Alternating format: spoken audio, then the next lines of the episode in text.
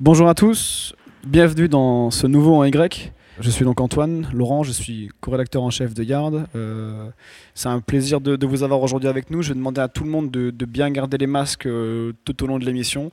Euh, on est obligé de respecter un petit peu ça. On aurait aimé qu'il y ait plus de monde, mais euh, vous êtes déjà une cinquantaine et c'est pas mal considérant le contexte, le contexte sanitaire.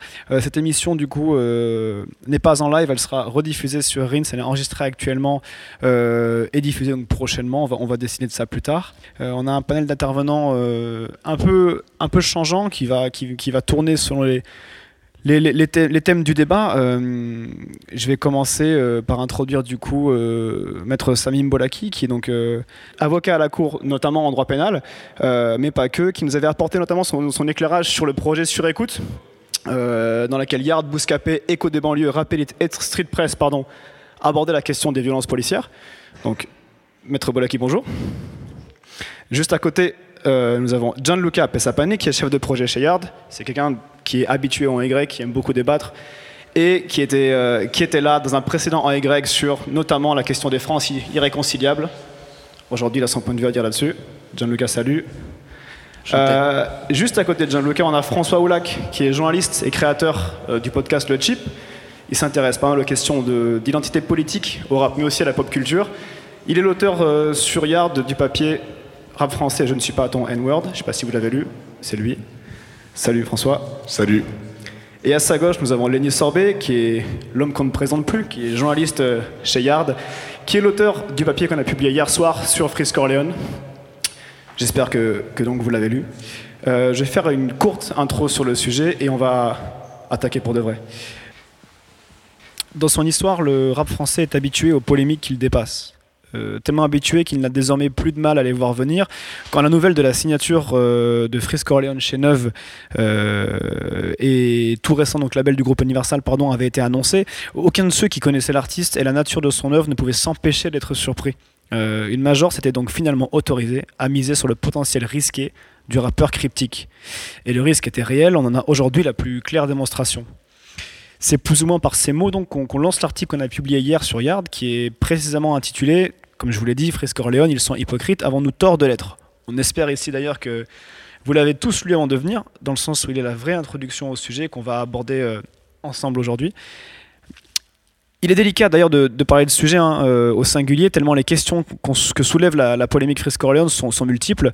Elle mélange des questions de droit et des questions morales. Elle interroge sur la nature de la relation qu'entretiennent l'industrie de la musique et du rap, sur notre rapport à l'art, mais aussi la polarisation de la société française et le deux poids deux mesures qui caractérise, qui que trop une grande partie des médias généralistes et nos gouvernants quand il s'agit d'entendre les appels des communautés qui souffrent dans notre pays.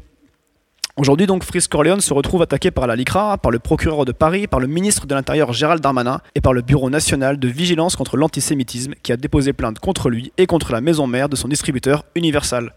Une major qui lui a rendu son contrat le 18 septembre dernier via un communiqué officiel dans lequel il est expliqué que la sortie de cet album a révélé et amplifié des propos racistes inacceptables. Demain, on ne sait pas si les morceaux du rappeur au talent indéniable, je cite euh, les paroles de Roselyne Bachelot en, pleine assemblée, resteront donc disponibles sur les plateformes de streaming. On en est là. Aujourd'hui donc, après plusieurs jours d'escalade, on a l'impression que la polémique se calme. Euh, qu'est-ce que ça veut dire? Est-ce que c'est juste une impression? Sur les réseaux sociaux, certains avancent l'idée que c'est lié au fait qu'il soit pénalement inattaquable. On n'est pas sûr euh, de cette question, c'est pourquoi, pour lancer le débat sur des bases solides, moi, je vais directement vous poser la question à vous, euh, maître Samim Bolaki. Alors bonjour déjà. Alors répondre à cette question, est-ce qu'il est juridiquement inattaquable? Déjà la réponse formelle que je vais donner, c'est euh, oui et non. C'est-à-dire que oui, il est juridiquement euh, attaquable parce que preuve en est, il a été attaqué. Quand je parle d'attaquer, c'est pas forcément condamné. Il faut faire le distinguo entre les deux. Il a été attaqué dans le sens où on a aujourd'hui une enquête sur la base de l'article 40 qui a été ouverte par le procureur de la République sur la base de deux chefs d'infraction sur l'incitation à la haine en raison euh, de l'appartenance ethnique religieuse et pour injure à caractère raciste. Voilà grosso modo euh, le tableau. Maintenant, qu'est-ce qu'il en est au niveau du droit pénal? Ce qu'il faut savoir, c'est que tout ce qui est euh, diffuser de manière publique de cette manière-là, c'est encadré dans le cadre de la loi de la presse. Ça veut dire, on a une loi qui euh, prévoit la même chose pour ce qui est écrit dans les journaux papier, sur Internet, ou dans ce type effectivement d'œuvres d'art, c'est-à-dire de la musique, etc.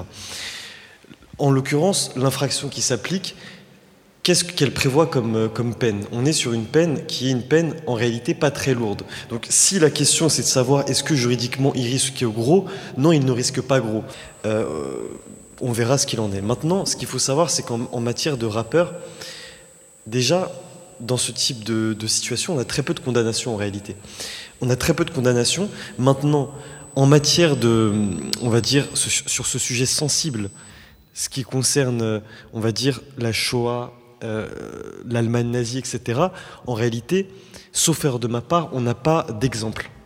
On a des exemples sur d'autres sujets euh, qui sont l'incitation à la haine classique, l'incitation à la haine envers les policiers, par exemple.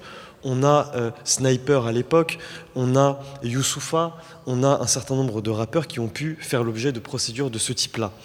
Euh, la plupart, même San, pour des propos qui ont été jugés sexistes dans 8 ou 9 euh, euh, chansons en regard des femmes. On a même un début de polémique qui a concerné le FA de la section d'assaut concernant l'homophobie. Tout ça, en réalité, est englobé dans la même infraction, celle dont on parle pour Frisk Orleans. Maintenant, dans trois quarts de ceux que j'ai évoqués, il y a eu des relax. Maintenant, avec des procédures qui parfois ont été assez longues, parfois ça a duré 8 ans, dans le cas de, de, la rumeur, se faire de ma part. Donc voilà un peu le cadre. Maintenant, là où c'est différent à mon sens, c'est pour moi la première fois ou l'une des premières fois où on est sur des propos qui touchent quelque part au négationnisme. On a une histoire en France qui est assez particulière avec ce sujet. Donc, euh, est-ce qu'il est juridiquement, pénalement attaquable?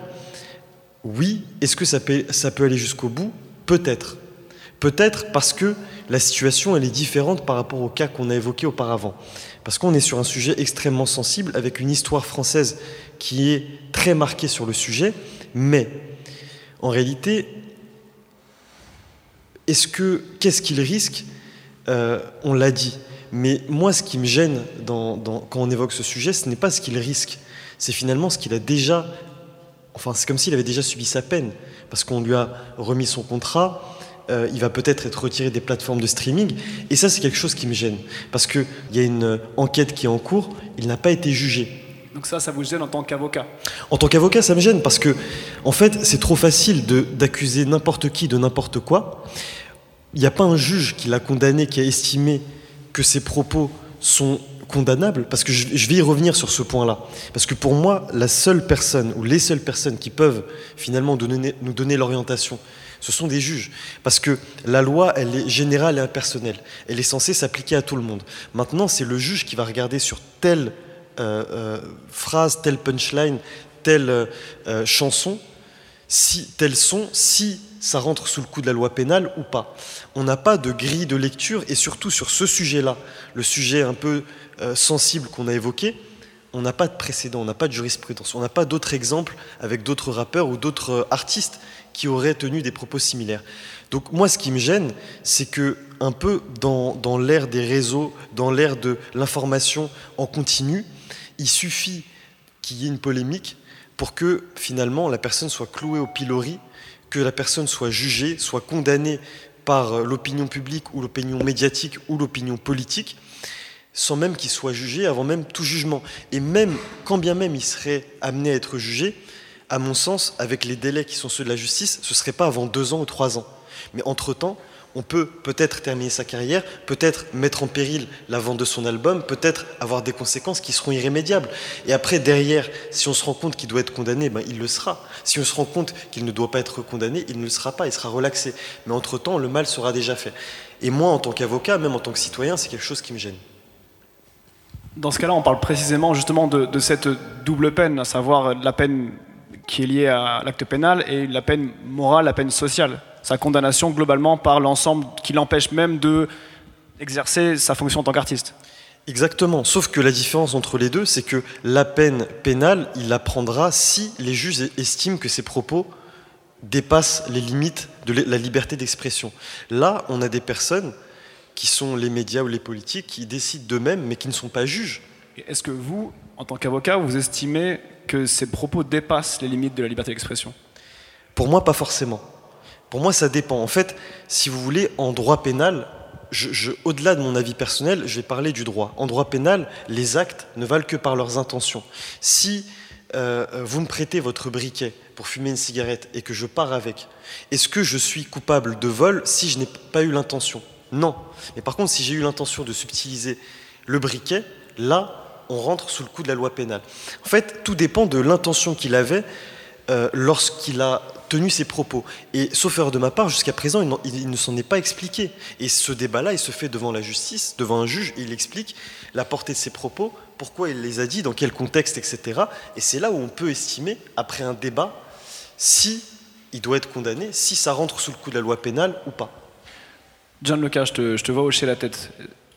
Non, je pense, euh, je pense dans un premier temps, c'est excellent de pouvoir commencer avec une intro qui soit aussi euh, neutre dans le sens où elle repose sur euh, une expertise juridique. Je pense que pour la plupart d'entre nous, sauf s'il y a des, juristes ou des, ou des étudiants ou des avocats dans la salle, on n'a pas. En tout cas, moi, j'ai pas.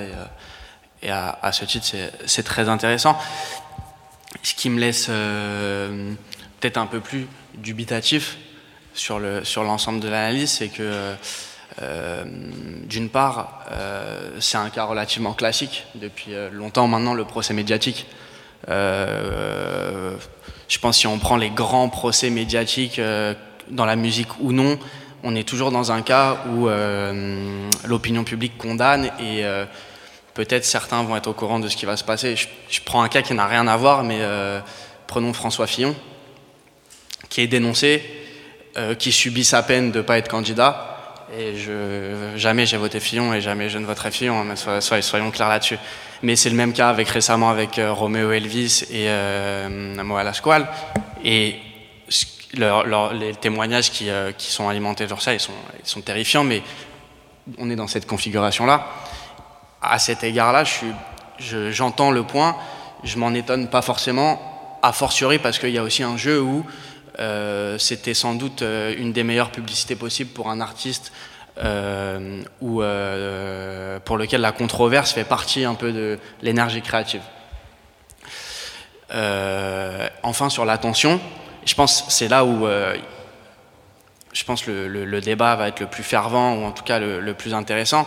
C'est alors si on parle, je dois te dire, je dois te dire maître peux me tutoyer, il n'y a pas de, de souci. Euh, dans le sens où, effectivement, je pense qu'il est très surprenant dans, le, dans, dans cette œuvre-là, euh, La menace fantôme, c'est que c'est un cas relativement rare dans le rap français. On est habitué à 30 ans de rap avec des insultes homophobes, un discours euh, misogyne, une violence verbale quand même exacerbée qui du fait de sa régularité, etc., est rentré un peu dans les mœurs de cette culture et euh, en face d'un public qui, je pense, et je l'espère en tout cas, euh, sait y mettre une distance. Le, propos qui existe dans cet album, qui n'existe pas sur tous les morceaux par ailleurs, euh, il, est, il est assez rare dans le rap français. moi, je, je peux comprendre l'indignation qu'il suscite euh, comme, tu le disais, du fait de, la sensibilité du sujet en France. Et, euh, aussi parce qu'on n'est pas sur euh, une punchline. On est sur une série de punchlines dans un album complété, je laisserai les experts confirmer, parce que je ne suis pas expert de l'œuvre de, de Frisk mais complété par quand même beaucoup de références dans les œuvres précédentes qui, qui semblent constituer une forme de discours ou en tout cas on peut tracer une ligne directrice avec des, piliers euh, d'un discours qui sont ceux du discours classique de l'antisémitisme. Les juifs sont riches, les juifs contrôlent le monde, euh, du négationnisme. Et à, cet égard, pour moi, l'indignation, euh, elle prend son sens et elle permet d'interroger l'attention de l'artiste. pour autant, je pense pas que ce soit un cas tout à fait exceptionnel si on sort du rap. Euh, le meilleur exemple qu'on a dans, l'art français d'un cas similaire, ça va être l'écrivain Céline. Et aujourd'hui, on peut, on peut lire du Céline en France parce que quand on a le livre au début, on a un petit prologue qui nous explique qui était l'auteur, qui par ailleurs, quand il a écrit des œuvres à caractère, elle, totalement antisémite, il se trouve que le public n'y a pas accès, sans doute à juste titre, en tout cas au, regard de la loi. Et, euh, moi, c'est l'un des éléments de ce débat qui m'intrigue beaucoup, c'est pourquoi aujourd'hui on manque tant de distance euh, face, euh, face à un artiste et face à une œuvre. Je pense que c'est ce que soulignait Lénine dans son article, c'est pourquoi aujourd'hui on est mis en position de défendre nécessairement un artiste comme si la seule, le seul discours qui nous était autorisé c'était celui du supporter et pas forcément du, de, de, de l'auditeur ou de, du consommateur euh, culturel. Euh, on va défendre Frisk Corleone non pas pour son art, mais parce que euh, Darmanin a décidé, a décidé de le pointer. et donc, c'est un bon jeu de mots, ça. voilà, je, trouve c'est ces tenants et aboutissants qui sont en dehors effectivement du, de, la, matrice juridique, ils, sont pour moi assez cruciaux dans la, dans teneur du débat, et c'est là où moi, mes, interrogations euh, existent. Euh, tu soulèves deux choses. Euh, je ne sais pas si d'ailleurs François et Lani ont quelque chose à dire directement en réponse à Gianluca. Je vais d'ailleurs faire une précision avant de, vous relancer, maître, sur, ce sujet. Le principe dont est grec, je le répète pour ceux qui sont jamais venus, c'est que la parole elle est complètement ouverte. Donc vous avez juste à lever la main, on vous donne le micro et vous posez votre question à qui vous voulez ou vous développez votre propos si vous sentez de le faire. Donc c'est comme ça qu'on arrive à créer un débat qui est constructif et qui nous est propre. C'est ce qu'on veut faire à nous chez Yard, c'est donner la parole aux gens qui nous lisent, aux gens qui viennent de nos soirées, aux gens qui sont globalement euh, des gens de notre culture. Donc n'hésitez pas à le faire. Par rapport à ce que, ce que tu disais, Gianluca, est-ce que maître, euh, si on arrive, parce que la, défense globalement des supporters de Fresco Orleans, on parle de ceux qui sont hardcore euh, dans sa défense, prennent individuellement chaque punchline et vont tracer, clairement euh, expliquer qu'elle reste border, mais qu'elle ne dépasse jamais forcément la ligne. John cas parle de l'œuvre dans son ensemble, qui trace justement une direction, qui donne une couleur à, ce qu'il développe. Est-ce que, d'un point de vue même au regard de la loi, il y a, euh, si on n'arrive pas à cibler un mot en particulier, une phrase en particulier, est-ce qu'on peut attaquer une œuvre?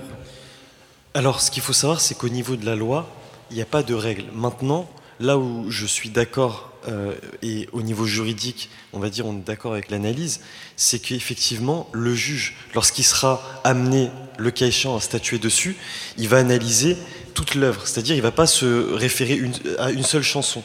Et c'est là où ça pourrait être mauvais pour Frisk Corleone, parce que effectivement, s'il y avait une ou deux phrases de manière éparse, et je pense que euh, aujourd'hui, des phrases euh, qui ont pu être borderline, je pense par exemple euh, une phrase qui avait été censurée lorsqu'elle passait, la chanson passait sur Skyrock à l'époque. Euh, Booba disait Je suis d'humeur palestinienne. Ça avait été censuré. Euh, aujourd'hui, on a certains rappeurs qui évoquent. Youssoufa, par exemple, dans une chanson, dit Mon avocat est juif. D'autres, Mon avocat porte la kippa, etc. Ça, émeut pas forcément. C'est vrai que là, la, la différence avec tout ça, c'est que on est sur un sujet qui est vraiment celui du négationnisme et euh, de l'Allemagne nazie. Il y a un degré de gravité. Mais au-delà de ça, moi personnellement, j'ai pas eu le privilège de pouvoir écouter toute la discographie de Frisk Orleans. Mais d'après ce que j'en comprends, euh, si c'est un sujet qui est récurrent, ça peut être un élément euh, effectivement à charge contre lui dans un débat judiciaire. En tout cas, les magistrats ne peuvent pas occulter ça. S'il y avait une phrase dans une chanson, d'ailleurs, mis à part euh, Aurel San, qui a été visé par, par euh, huit ou neuf chansons qui parlaient des femmes d'une certaine manière, la plupart de ceux qui ont été attaqués euh, historiquement en matière de rappeurs, c'est à chaque fois pour une chanson, pour un propos. C'est rare que ça concerne plus d'une ou deux, chansons. Donc, évidemment, euh, je pense que c'est quelque chose euh, qui est pris en considération, qui sera pris en considération par le juge. Maintenant, juste pour euh, rebondir sur ce qui avait été dit tout à l'heure, moi, ce qui me gêne, au-delà de Frisk Orleans, c'est finalement que la loi ne soit pas respectée. C'est-à-dire qu'aujourd'hui, la présomption d'innocence ne soit pas respectée. Il suffit de jeter l'opprobre, il suffit d'accuser quelqu'un de quelque chose pour en tirer des conséquences. C'est juste ça qui me gêne, au-delà du sujet de Frisk Corleone ou pas Frisk Corleone. C'est quelque chose qui me gêne en général. Ça veut dire, on a des, lois qui prévoient un certain nombre de règles, et normalement, on laisse la justice faire son travail. Maintenant, on peut suspendre son contrat, on peut faire des choses, mais euh, procéder de cette manière-là, moi je trouve que ce n'est pas conforme à la loi. Voilà mon avis en tant qu'avocat. C'est peut-être justement lié au fait que la question, n'est pas forcément légale ni pénale, qu'elle est peut-être morale. Sur le débat qui enflamme globalement euh, les auditeurs et les autres et ceux qui ont découvert l'artiste il y a trois jours. Je veux bien euh, réagir euh, à ça.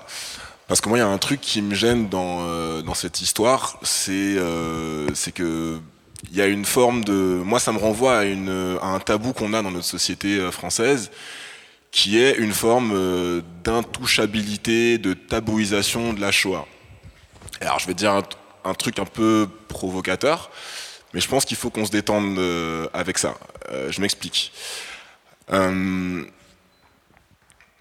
en fait, on a érigé la Shoah comme une sorte de, de tabou et d'événement, on va dire, horrible, et évidemment c'est horrible, et surtout exceptionnel, unique, et indépassable, à la fois dans, nos, dans notre échelle de valeur morale et également même dans, dans, nos, dans, nos, nos jugements euh, judiciaires.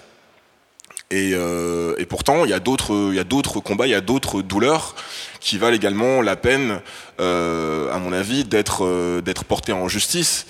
Euh, je pense par exemple à l'esclavage. Euh, quand quand Fritz Corleone dit SO, les Amérindiens, l'esclavage, RAF de la, de la Shoah, selon moi, il cherche un petit peu justement à, à, dénoncer euh, ce, ce, deux poids deux mesures en fait. Euh, quand on regarde ce qui se passe dans l'actualité euh, au quotidien, que ce soit le débat autour des statuts et de l'héritage colonial français, les violences policières qui, qui sont on va dire un, un héritage indirect de, de, de, de, la colonisation, quand on voit Sarkozy à la télé qui compare les Noirs à des singes, on va dire qu'on a pas mal d'exemples qui montrent que bizarrement, euh, dès qu'on va toucher à la Shoah, évidemment, et c'est normal qu'il y ait des gens qui montent au créneau, euh, mais quand par exemple euh, un homme politique de premier plan va dire des dingueries comme ça, et des dingueries comme ça, j'en vois passer, je, travaille un petit peu sur ces sujets, j'en vois passer chaque semaine. bizarrement, je vois pas la même énergie de la part de certaines instances, à la fois de la classe politique et également du côté des associations le rap qui se trouve du coup, euh, on va dire, au centre de, cette culture-là et qui en plus est victime, qui est à la croisée du, racisme et du classisme, euh, se prend le, choc euh, de plein fouet. Aimé Césaire, il disait que euh, la raison pour laquelle en fait euh, en France et voilà l'homme occidental en règle générale euh, dès qu'on touche à la Shoah c'est ouh putain il y a un problème. Mais par contre on peut on, peut garder des caricatures racistes au calme il n'y a pas de souci. On peut dire que voilà l'esclavage c'était pas si grave que ça à la télé sans qu'il y ait de retombées. La, raison pour laquelle selon Césaire en fait la Shoah c'est une sorte de, tabou indépassable c'est que déjà Césaire rappelle que la Shoah ça n'a pas commencé dans les années 40 mais en 1904 en Namibie, donc en Afrique, puisque en fait les Allemands ont testé euh, les, techniques génocidaires des concentrations sur la population Herero, donc de Namibie, qui a été donc le premier génocide du XXe siècle. Et donc en fait, euh, l'Afrique a été le laboratoire de la Shoah. Donc d'abord Césaire il dit ça.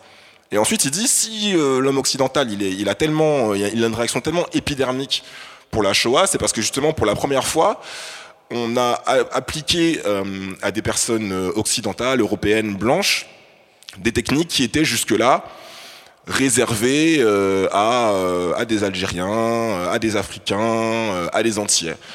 En effet, il y a un deux poids deux mesures. Le seul truc qui va dire, on va dire, va échapper à tout ce relativisme moral et judiciaire du coup, c'est l'Holocauste. Et ça, pour moi, ça me pose un problème. Voilà. ok non, parce qu'il y a des prises de parole. Hein, les gens sur Reels, quand ils écouteront, ils ne réalisent pas qu'il y a un public qui lève la main. Euh, du coup, là-bas, ici, une petite, une courte de prise. Oh, il y en a une ici aussi. Euh, tu te mets derrière un poteau, je te verrai pas. Hein. Hop. Bonjour. Alors c'est juste pour préciser parce que tout à l'heure, alors je défends pas du tout Eric Zemmour ni quoi que ce soit, mais je tiens à préciser qu'il a déjà été condamné pour injure raciale et aujourd'hui encore, il vient d'être condamné pour des propos visant l'islam. C'est juste ça. Donc il ne faut pas non plus dire qu'on ne parle que de l'antisémitisme, etc. La justice a tendance à condamner aussi bien des deux côtés. Et dans tous les cas, les associations qui défendent certaines minorités ou certains faits agissent pour euh, poursuivre les personnes qui peuvent tenir des propos répréhensibles. Je crois qu'il y a une réponse juste à côté très courte et après là-bas avec la casquette blanche. C'est pas une réponse, mais en une seconde, oui, Zemmour a été condamné aujourd'hui et ce soir il sera sur CNews. Euh, et il n'y aura pas de mention qui sera faite de ça. Et en fait, le, vrai sujet, il est, il est là. En fait, c'est pas sur la condamnation, mais je rejoins un petit peu ce que vous disiez tout à l'heure. C'est pas sur la condamnation légale, c'est le procès qui est fait. Et donc, on peut avoir un Fritz Corleone à qui on enlève les sons de toutes les plateformes, un Zemmour qui est condamné juridiquement par un juge, comme vous l'expliquiez euh, tout à l'heure, et on a euh, un Fritz Corleone qui n'est pas condamné, mais il n'y a plus ses sons, et un Eric Zemmour qui est toujours sur, euh, sur CNews. Et juste un, toute petite précision aussi, depuis tout à l'heure, on parle de, de, négationnisme, et en fait, dans l'œuvre de Fries, il n'y a absolument aucun propos négationniste. On peut discuter de l'antisémitisme de l'œuvre, mais au niveau négationnisme, il n'y en a aucun, euh, parce qu'il n'y a aucune euh, remise en cause du fait que la Shoah ait existé. Le fait de dire RAF de la Shoah ou RAF des camps de concentration, c'est pas la même chose que de dire que ça n'a pas existé. Donc je pense que sur le volet judiciaire, ce ne sera pas traité aussi de la même manière. Est-ce que, si on, se fait un peu l'avocat du diable, est-ce que euh, de dire RAF de la Shoah, me mets pas dans la sauce. Est-ce que dire RF de la Shoah, c'est pas indiquer que c'est pas si important que ça et que ça en fait un détail de l'histoire, qui est, pour citer les mots de, Jean-Marie Le Pen. Je, l'ai annoncé, hein, que je faisais l'avocat du diable. John Luca. Non? Ouais, tu peux répondre le temps que je passe le micro. Non, tu veux pas répondre? Ok. Il y avait d'abord, d'abord ça fait partie un peu, je pense, de son, de son degré, lui, de, d'exprimer euh, sa sensibilité au sujet. Mais pour, pour autant, pour moi, le problème, il ne se pas là, mais euh, on y viendra après. Ok, euh, merci pour la parole. Euh, en fait, ce que je voulais partager, c'est ce qui me dérange vraiment dans, cette affaire. Ce qui me dérange, en fait, dans un premier lieu, c'est vraiment l'ampleur que prend cette affaire. et elle s'explique vraiment par le profil que représente Fritz Corleone. Aujourd'hui, Fritz Corleone, c'est un noir qui a un profil banlieusard et de surcroît qui fait du rap le rap est un art qui, euh, la plupart du temps, est incompris par les personnes qui sont visées aujourd'hui. Et euh, moi, ce qui me dérange, c'est, je vais revenir à ce, dont on parle depuis tout à l'heure, c'est ce deux poids deux mesures qui est extrêmement important et à quel point, on va revenir sur cette notion de justice à deux vitesses. Euh, il me semble que dès lors que le ministre de l'Intérieur, il me semble que c'est lui qui a visé en premier temps euh, Fritz Corleone, dès lors qu'il a pris connaissance des propos de Fritz Corleone, en quelques heures, on a remarqué les retombées de, cette affaire. En quelques heures, on a vu que, son label avait pris, la parole pour pouvoir indiquer que on, laissait de côté alors que c'était un deal qu'ils avaient négocié depuis un moment. Et Frisk Corleone c'est pas un rappeur qui rappe depuis hier. Il est présent sur, sur ses textes et sur, YouTube depuis des années. Et euh, pour moi euh, euh, le son label est un label qui a agi de manière lâche, qui a vu que euh, l'ampleur médiatique était trop importante et s'est retiré. Et moi, ce qui me dérange en fait euh, dans, son label, c'est les propos qu'ils ont tenus lorsqu'ils ont pris la parole pour expliquer pourquoi pourquoi ils, se retiraient du deal, ils ont indiqué que ces propos étaient racistes. Et là, je reviens à ce que dit le, maître. Tu, parles de communiqué. Tu parles de le communiqué, exactement. Qui dit que l'album a révélé et amplifié des propos jugés racistes. racistes, exactement. Sans même qu'il y ait une approbation judiciaire, on, affirme déjà des propos aussi importants. Et c'est là, que, euh, c'est là que cette dimension, elle, me, fracasse, elle, m'énerve énormément, parce qu'en en fait, on va véhiculer d'ores et déjà, sans même qu'il y ait une approbation judiciaire, on va étiqueter euh, Corleone comme quelqu'un de raciste ou antisémite et même négationniste.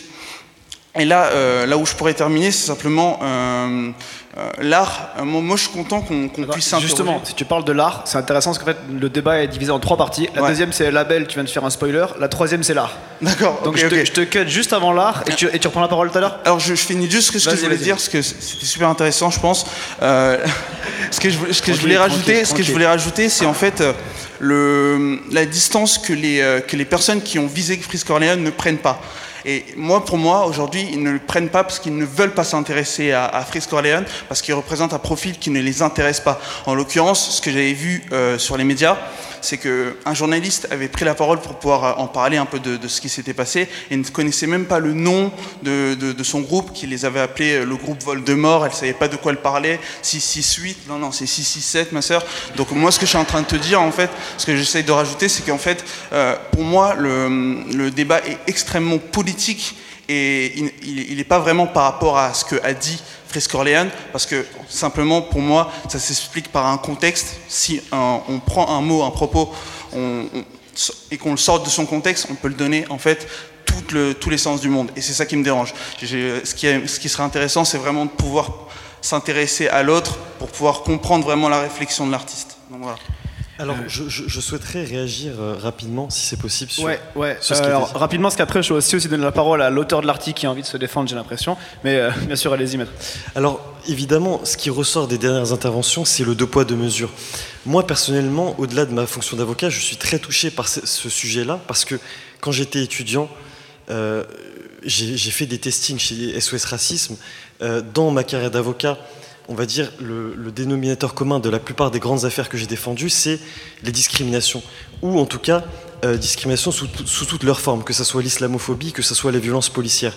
Juste sur la question des violences policières, où j'ai défendu un certain nombre de victimes, notamment pendant le confinement, euh, il y a le cas de Sofia, il y en a d'autres, euh, on remarque que l'indignation, elle est sélective. Pourquoi?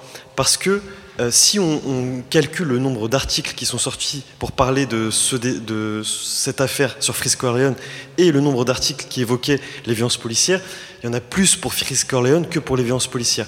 Euh, en 2013, j'étais encore étudiant. euh, je faisais partie d'une association qui avait déposé plainte contre une, une une de Charlie Hebdo. Donc ça me touche aussi quand on parle de Charlie Hebdo. Cette une en juillet 2013, c'était le Coran, c'est de la merde. Deux points, ça n'arrête pas les balles. Avec une image d'un homme qui tenait un Coran entre les mains et qui se prenait des balles quand même.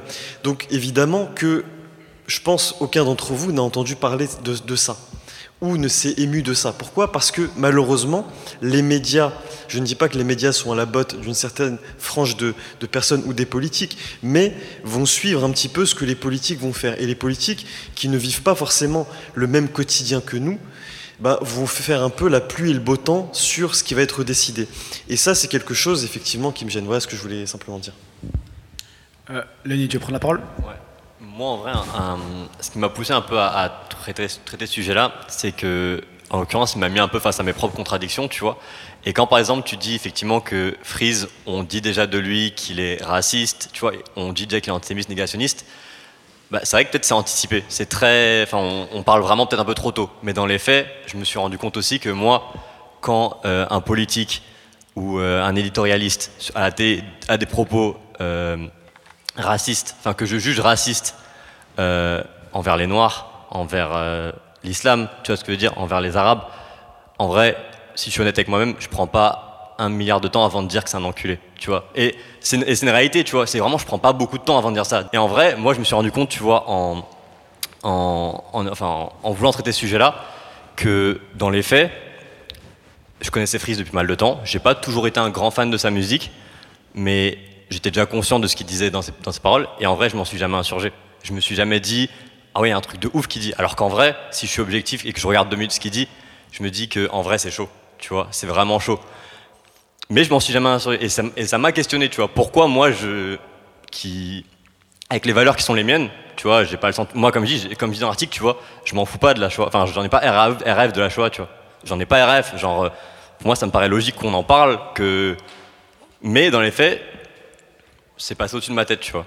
Et c'est- pour ça que, que l'article, de manière dont on a voulu le formuler avec ton titre initial, parle de l'hypocrisie. Si eux, ils sont hypocrites, bah, autorisez-moi à l'être, ce qui indique aussi que tu es hypocrite quand tu défends Corsiam, Frescolone, si tu te mets en posture de le faire. Mm, Parce qu'en vrai, moi, euh, bah pareil, toujours dans l'article, un, un passage que je cite, c'est euh, le journal Marianne, tu vois, qui, qui, qui dit grosso modo, ouais, faut arrêter la compétition victimaire, on peut parler du noir qui souffre et du juif qui souffre, on peut... Et en fait, en fait ça m'a- ça m'a tendu, en fait, de lire ça. Parce qu'en fait, j'ai l'impression que tous les jours, je dis ça, je dis en mode, ouais, bah parlons de, tout, et, et en fait, c'est que quand eux, ils choisissent euh, c'est eux qui choisissent le moment où on peut parler, où, effectivement les deux peuvent exister. Et ça, moi, tu vois, ça m'a, frustré de ouf. Mais d'un côté, je sais que je sais que ce que Freezy dit, c'est quand même chaud, tu vois. Et, et, je sais que je prends pas autant de temps quand, quand ça me concerne. Et c'est là où je, sais que c'est bizarre, tu vois. C'est, ce que tu dis, je le comprends, tu vois, mais c'est pour ça que moi, je, ça, ça me paraissait important de se questionner un peu plus loin que ça et de se dire en vrai, genre, on est tous un peu comme ça, tu vois, dans ce truc de, condamner très vite, avant même qu'il y ait, bah, justement qu'il y ait des décisions judiciaires. On, en fait, on entend des propos, on est déjà un peu en mode, on est tendu, tu vois, on est déjà tendu. On n'attend pas tout, ce, ce, processus euh, qui vise à dire, ok, effectivement, ce propos-là, il est vraiment euh, déplacé et que juridiquement, il, il doit être condamné. On n'attend pas ça en général. Il euh, y a une prise de parole sur euh, la droite. Ouais. Suis, on va faire un jeu un petit peu vite parce qu'on va attaquer après la deuxième et la troisième partie. Où je pense qu'on va les expédier, mais euh, allons-y. Bonsoir à tous. Donc en fait, je, venais, je tenais à revenir sur ce que tu disais. Bon, déjà, je suis totalement d'accord qu'on peut être, on peut s'insurger par rapport au propos de, euh, de Corleone, excusez-moi. Mais moi, ce que je trouve dommage dans tout ce qui s'est passé, c'est vraiment l'hypocrisie en fait. En fait, c'est pour moi le, le, la pire chose qui, dans toute cette histoire, c'est l'hypocrisie médiatique qu'il y a eu en fait. Euh, il y a des, après, je peux le comprendre, mais ce qui est dommage, c'est que lorsqu'ils ont pris la vidéo en fait de Fritz Corleone, déjà c'est Valère Actuelle qui a pris la vidéo, donc eux ils ont fait leur mix. Valeur Actuelle, Darmanin, Darmanin, la LICRA, la LICRA, le CRIF, le CRIF, 136 ministres. C'est la LICRA d'abord avant Darmanin. Ouais, donc, ah, donc ok. Quand, quand Valeur Actuelle sort sa vidéo, pardon, il se passe pas grand chose. Ouais. Et quand la LICRA sort sa vidéo, oui, il mentionne tout le monde sur, euh, il mentionne justement voilà. tous les médias. Et en fait, précis. ce que je trouve dommage en fait par rapport à ça, c'est là où on voit qu'en tant qu'artiste, euh, on a l'impression que même parce que Fritz Cordelone, il est indé, mais même en, même en, en étant indé, on voit que c'est vraiment euh, le pouvoir politique aujourd'hui à tous les niveaux, que ce soit média ou artistique, il a, il a sa main parce que du jour au lendemain, il a été retiré déjà de tous les de, de, de, Skyrock, il est rentré en playlist, il est ressorti. Après, il a été retiré de Deezer. Donc, Skyrock, Justement, ça, c'est des questions qui concernent ah, la, la, partie okay, d'après. Vous voulez vraiment qu'on y aille directement donc, mais... En fait, moi, ce que, je, ce que, je, voulais faire pour faire court, ce que je trouve dommage, c'est vraiment, par rapport à cette histoire, c'est vraiment l'hypocrisie des médias. Parce que bon, moi, je connais Fritz Corleone depuis un, depuis un moment déjà, je les coupe depuis le début. Donc euh, après, bon, après, après, aussi, ce qui, est, ce qui est un petit peu dommage dans l'histoire, c'est que les gens, ils ont pris ça en état. Donc ils ont entendu les propos, ils les ont pris en état. Et même quand on voit sur TPMP, euh, lorsque Valérie, elle a écouté en fait avec Rap Genius, donc du coup, c'est là où elle, elle est allée au-delà en fait de, de, Bon, après, je peux comprendre que ça puisse la choquer en tant que juif, mais elle est partie au-delà de, de, ce qu'on lui a proposé en fait, de la vidéo. Donc ce qui est dommage, c'est que de ne pas avoir le recul nécessaire, même si ça peut être choquant, c'est que parce que quand on regarde un, un film, lorsqu'on regarde un film à la télé, on voit quelqu'un tuer quelqu'un, on sait que c'est un film. Quand on écoute de la musique, on peut aussi prendre du recul aussi sur ce que l'artiste, donc l'artiste dit pour voir qu'est-ce qu'il essaie de mettre en avant, parce que au-delà de tout ce que dit Fritz Corleone aujourd'hui, il y a plein de messages qu'il qui, qui essaye de mettre en avant. Donc voilà ce que je voulais dire. J'espère que j'ai pas été trop long. Non, mais ça va, tranquille. Euh, je vois que tu voulais dire un truc, on va passer. Euh... Antoine, je peux t'offrir une transition justement parce qu'on va Attends. parler des. Ah, bah, tu vas pas m'offrir une transition, je ouais. pense que Jan offre, m'offre une phrase, et puis après la transition, et après on passe à la deuxième partie. Mets.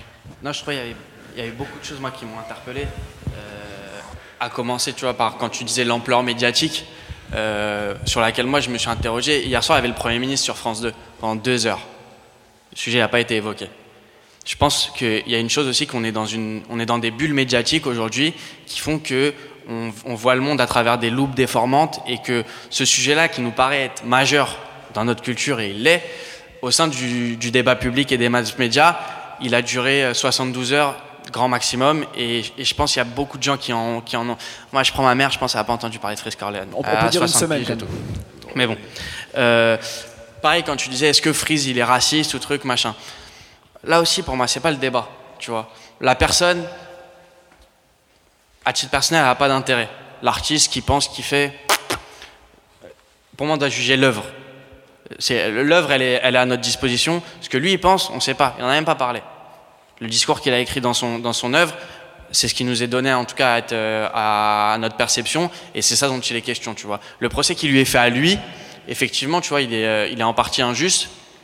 Et, euh, et je pense pas que c'est là où notre attention doit, se, doit se concentrer, à fortiori parce que je pense que c'est aussi un piège qui nous est tendu. Il faut voir qui lance la polémique, valeur actuelle. Euh, Qu'est-ce qu'ils attendent, valeur actuelle? Que euh, des jeunes euh, de communautés métissées euh, prennent la défense d'un gars à controverse. Parfait pour eux. Et en, ce sens-là, je trouve que quand on fait, ce supporterisme-là, on tombe, dans, leur piège.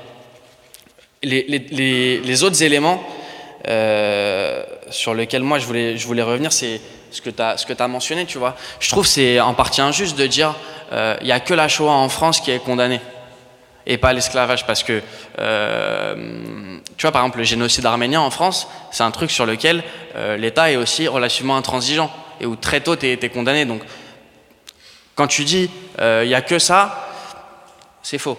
Tu vois, effectivement, ça a une ampleur médiatique.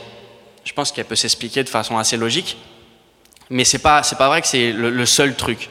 Ensuite, quand tu te concentres sur RAF de la Shoah, pour moi là encore, tu vois, c'est une, euh, un argument déformant parce que dans l'album, tu retrouves tout le discours qui fait que, regarde, euh, on dit que euh, les fudge ils sont riches, bah on va prendre un gars en otage, Ilan Halimi, et on va le buter, alors que c'est un cum de Créteil et sa mère, elle n'a pas, elle a pas d'oseille.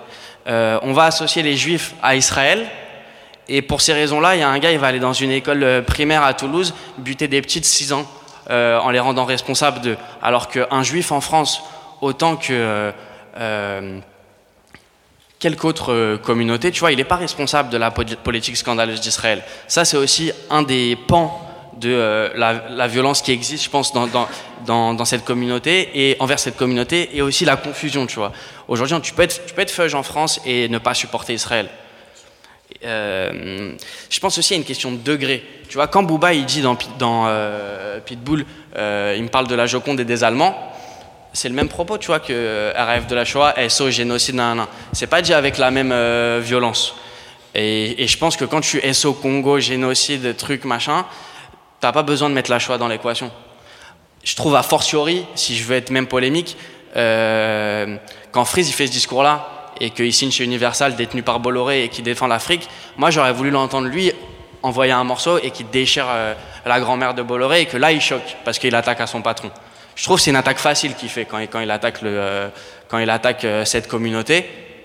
Et, euh, et je trouve que. dans sa tête, il s'attaque à une forme d'idéologie dominante. C'est mon, c'est mon, c'est mon hypothèse. Je suis d'accord, mais c'est pour moi, c'est, c'est une attaque facile qu'il fait à l'establishment. Totalement. Et, et, je pense que c'est un rappeur assez doué, une personne assez intelligente et quelqu'un d'assez fin pour le faire autrement. Et récemment, pour revenir à pourquoi je trouve que c'est un peu bizarre la façon dont euh, on, se positionne par, à lui, par rapport à lui. Tu vois, je trouve que quelqu'un qui, mène une lutte similaire, tu vois, sur laquelle je pense beaucoup d'entre vous euh, étaient quand il y a eu les manifs pour, euh, pour Adama. Quand il a été question, genre dans la manif, quand il a été reporté à Assa Traoré, qu'il y avait un mec qui, proférait des, insultes antisémites, sa décision, ça a été de dire lui, dégagez-le. Parce que il n'est pas dans la cohérence de mon combat tu vois. Et la cohérence qu'elle applique, elle, à son combat, elle fait que cette meuf-là et son combat, il a été en une du monde. Et c'est en accédant aux mass médias et en passant les messages avec cohérence, euh, des messages qui méritent d'être de l'être en plus, que tu fais changer les choses. Pour moi, ce que fait Freeze, c'est il, comment dire? En fait, il prend la comment dire, il n'a pas à prendre la douleur d'une communauté pour faire passer son message. Il n'a pas à descendre. Euh, et je pense qu'il est assez intelligent pour le faire. Et quand il le fait à 5, 6 reprises sur des thématiques qui en France ont déjà causé des drames, tu vois, alors à cet égard-là, on doit avoir la distance nécessaire de dire bon, sa punchline elle est lourde, mais c'est pas qu'une punchline, c'est un discours. En fait, en fait, il fait comme Dieu donné, c'est-à-dire que le sujet de la concurrence des mémoires et des douleurs, il est super important et intéressant, mais lui, comme Dieu donné, il s'y prenne pas du tout de la, bonne manière. Euh, quand tu cites Booba, c'est c'est dans ma définition et pas dans, Pitbull. Il dit, exactement, du je voulais savoir pourquoi, je voulais savoir pourquoi l'Afrique vit malement, du CP à la seconde. Il me parle de la Joconde et les Allemands. Euh, est-ce qu'on peut aussi se dire, et ce sera ma transition pour la partie d'après, que, euh, que en Booba il rappe ça en 2002, on est en 2020, le sujet n'a pas vraiment été abordé de manière claire et précise.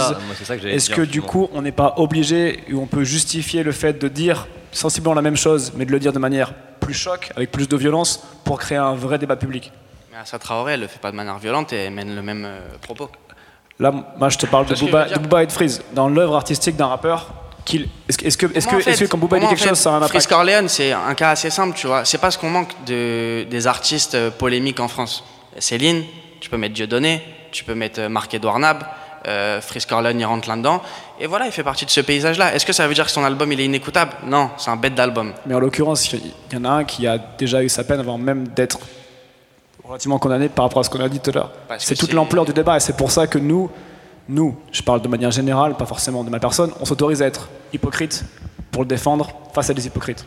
Après, l'histoire de la peine, encore une fois, bête de publicité, beaucoup de streams, beaucoup d'oseille, gros contrat universel sur lequel il a dû Eh toucher voilà, ça à son on- oseille. Tu vois, il faut aussi, je pense. On arrive sur la transition euh, pour la seconde partie. Je propose qu'on fasse une petite entracte musicale. Lenny, est-ce qu'on met un petit morceau là, il y a de playlist là pour. euh, peut-être pas mettre Freeze, mais en tout cas, on va mettre un artiste, on va mettre un artiste qui, qui était en feat sur l'album et qui a fait une grosse performance, qui s'appelle La F. Et voilà.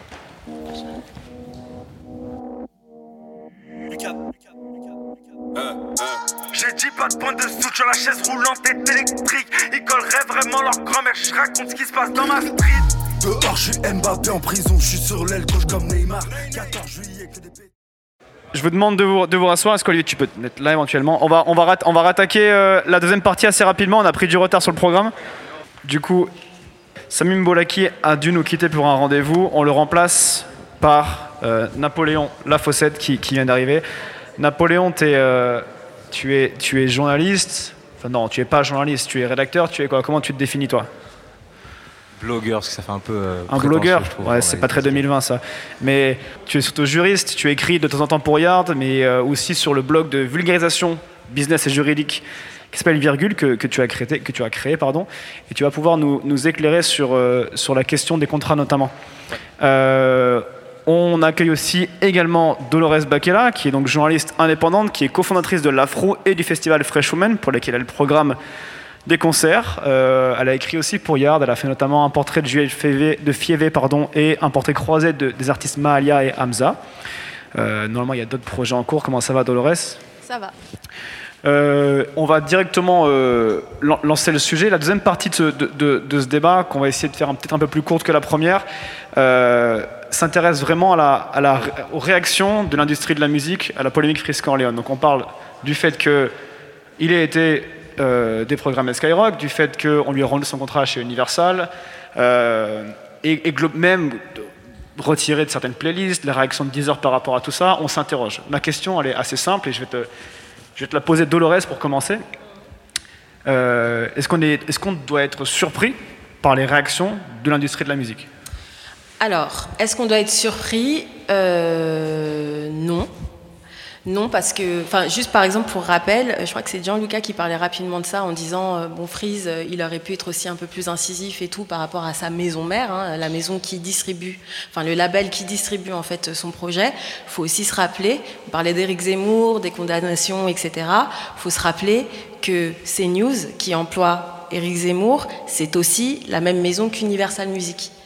Donc la question du business, la question de l'argent qui est généré et la question aussi d'une ampleur médiatique que peut prendre une affaire comme celle-ci, elle est évidemment à regarder aussi à l'aune de l'intérêt qu'on a ou pas à euh, maintenir ou pas un artiste. Et techniquement, euh, Universal, dans la position dans laquelle la maison de disques se trouvait, euh, quand ça remonte jusqu'au ministère, ils ont aucun intérêt, mais aucun, à garder euh, le contrat de cet artiste qui en plus est en distribution. C'est pas un artiste qu'ils ont signé en contrat d'artiste, mais bon, tu t'en parleras mieux, je pense que moi. C'est pas un artiste qui est en licence, etc., etc. Donc en fait, techniquement, il y avait zéro intérêt et n'importe qui euh, aurait fait ça si on se rappelle. Et on en a, enfin, discutait juste avant, qu'il y a cette histoire aussi un peu du deux poids deux mesures, où évidemment, c'est sans doute aussi plus facile en apparence de, bah, se délester d'un artiste qui nous gêne, surtout sur des propos qui restent des propos qui sont encore vus comme effectivement polémiques, etc. Même si on peut revenir sur la question de qu'est-ce que c'est que la licence artistique, c'est-à-dire le droit de dire certaines choses, comment on les dit, euh, et de se rappeler aussi de, de- l'aspect assez particulier quand même de Freeze Corleone, qui est un artiste qui l'a dit et qui, enfin, il ne veut pas parler dans les médias. Donc ça veut dire que avec ça, on peut pas aller beaucoup plus loin que garder cet artiste et donner le sentiment qu'on soutient des attaques croisées par euh, des médias, etc. Voilà. Donc, euh, moi, je pense, je, enfin, du côté du business, évidemment que euh, la maison de disques a, fait, ce, geste-là, et surtout parce que c'est devenu très médiatique. Par contre, il ne faut pas négliger le fait, et c'est d'ailleurs ce que reprend euh, un peu l'article de, de Léni, qu'en sous-main, et pendant les discussions qui ont concouru à ce qu'il ait euh, son contrat, etc., Freeze faisait déjà, entre guillemets, un peu peur sur ces mêmes questions-là. Faut pas non plus croire que d'un coup ça sort et que oh mon Dieu, euh, c'est terrible, euh, il tient ces propos-là, on n'aime pas, on le dégage. Il y a quand même euh, d'abord eu des discussions avec d'autres médias, avec d'autres maisons de disques. Léni en parle notamment avec Sony Music, ça m'a été confirmé aussi. Et par rapport aux playlists, etc., il y a certains, euh, certaines plateformes qui ont aussi usé de contorsion, euh, parce que év- évidemment qu'en sous-main, en sous-texte, il y avait aussi cette discussion sur les textes, euh, les textes de, de, de, de, Frisk Corleone. Donc tout ça, c'est aussi un espèce de parcours d'un artiste atypique, talentueux, enfin on n'est même pas là pour discuter de ça, euh, qui en fait arrive euh, dans une espèce de collusion euh, médiatique et artistique à effectivement se faire vider, mais il y a aussi d'autres acteurs qui ont aussi posé des limites. Par exemple, un exemple, hein, certaines plateformes qui soit se sont dit bon on va pas forcément le mettre en couverture de playlist ou quand on le met en playlist on va playlister mais certains types de sons. C'est aussi ce qui s'est passé pour euh, par exemple YouTube où à un moment les gens pensaient que deux des titres avaient été sortis. Les titres ont- sont encore là notamment Frisrael et Ils ont, ils ont été remis, je crois. ils ont été en fait mais moi on m'a dit du côté du label que les titres n'avaient jamais été take down. Parce qu'en fait les vues continuent les, les vues ont continué d'être euh, donc on m'a pas dit c'est pas une question d'effacement c'est pas une suspension il n'y a pas eu de take down Donc qu'il était euh, placé en non listé et que du coup, si tu avais le lien, tu avais toujours accès à ce lien-là, c'est peut-être possible. en tout cas ces morceaux là sont euh, à nouveau sur euh, sur euh, sur YouTube Ah, c'est intéressant, c'est peut-être qu'on on peut aussi y voir un revirement. C'est ce que, en tout cas, les- certaines personnes veulent y voir. en tout cas pas du côté de Skyrock qui clairement euh, Ah n'a non, pas les titres pas- en pas de ce côté-là. Euh, on accueille aussi euh, euh, Olivier Lam avec nous. Olivier, euh, bonjour, qui est journaliste et chef adjoint du CS. Culture de Libération. Euh, Olivier, tu as écrit, euh, tu es auteur de, de l'article Frise Colonne après l'Omerta, le théâtre politique, euh, sur Libé, dans, dans lequel. Dans lequel tu dis par rapport à cette situation-là, euh, on parle celle d'Universal, Frisk Corleone, quant à lui, vient d'être lâché par Universal Music France, qui distribuait LMF comme si personne dans les étages de la Major n'avait pris la peine d'écouter l'album avant de le publier. Euh, Est-ce que justement, c'est pas aussi le, cœur du sujet où on, se demande quel est le, vrai rapport qu'entretient l'industrie de la musique avec le rap, qui est une musique qui l'arrange quand elle fonctionne bien et qu'elle génère de l'argent, mais qui au final, dès qu'il faut vraiment la défendre, et ben là, euh, on fait marche arrière. Euh, bah, merci de m'inviter déjà. Je suis très, très, très impressionné par euh, tout ce que j'entends depuis tout à l'heure. Euh, je, un- le rapport d'Universal au rap, c'est le même que le rapport de- des majors euh, aux musiques, euh, on va dire à la création euh, indépendante et comment elle naît dans les, on va dire dans les dans les tribus depuis tribus culturelles depuis des, des décennies, depuis le début que depuis le quasiment le début de l'industrie phonographique. Donc ça, ça change pas. Et son hypocrisie, pareil, l'industrie des majors, elle est là pour faire de l'argent. Et, et, et- évidemment qu'elle n'est qu'un allié, on va dire. Euh, euh, commercial euh, des artistes quand euh, éventuellement elle peut euh, euh, ils peuvent faire de l'argent ensemble euh, et si possible si elle peut euh, leur faire signer des contrats ou, euh, ou elle les exploite d'une manière ou d'une autre. Ça c'est vraiment et, et après à fortiori quand c'est des, des- des expressions culturelles qui viennent euh, qui proviennent des minorités. Donc je pense que l'hypocrisie d'Universal là-dessus elle est absolument totale. Euh, voilà. Après euh, Je crois que juste, euh, il y a Universal, on va dire la, La maison mère. La maison La mère. maison mère, pardon. ouais. Mais euh, euh, pour rappel, il y a eu un tweet euh, notamment de Sean, De et Sean, qui, ouais. voilà, qui en fait a justement au contraire remercié euh, le- la tête du label Neuve, donc Neuve. Oriana Convalbo, en Ouais. disant justement toi tu n'as pas agi comme. C'est ça. Voilà, donc il faut juste le dire parce que Oui, clairement, parce que des quand on parle du label, on parle de l'action surtout d'Universal, sachant que le Frescaol est signé en distribution plus plus.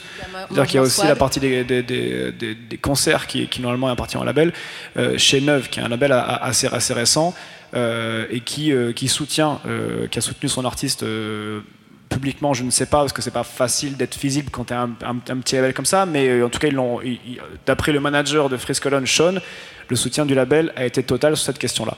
Euh, et je fais un, un petit, euh, petit écart, euh, Olivier, euh, parce qu'il y, a une- situation aussi qui est, un peu particulière, vous, enfin, te concernant. Euh, Marianne a écrit un article hier soir pour répondre directement au tien, qui s'intitule Pour libérer rien de glaçant chez Mr. Freeze. Corleone, on apprécie le jeu de mots. Est-ce que est-ce que est-ce que c'est ton positionnement? Tu trouves, ça différemment peut-être un titre comme ça? C'est différemment pour l'article, pour moi on s'en fout. Bah, ils ont vraiment ils ont lu la moitié de l'article, ils reprochent effectivement euh, au fait qu'on ne voit rien de glaçant. Alors je pense que j'ai moi-même écrit que certains propos euh, de Fritz Corleone sont, j'ai peut-être pas utilisé le mot glaçant, mais enfin un mot, un adjectif équivalent. Donc euh, ça c'est un, un jeu de, c'est pour faire du buzz, enfin c'est pour faire du, voilà, et, et je pense que ça, ça, ça participe du même bruit médiatique qui fait qu'aujourd'hui il y a des gens chez Universal qui n'ont pas de face et qui, en gros, on va dire, euh, retirent le, le- le- enfin, euh, cessent leur, leur collaboration euh, avec, euh, avec l'artiste euh, du jour au lendemain, euh, juste pour répondre au bruit en fait, mais pas du tout euh, de manière, euh, de manière pas, pas du tout plus réfléchie que, que, que sans doute les raisons pour, les- pour lesquelles il l'avait signé. Euh, voilà, au départ.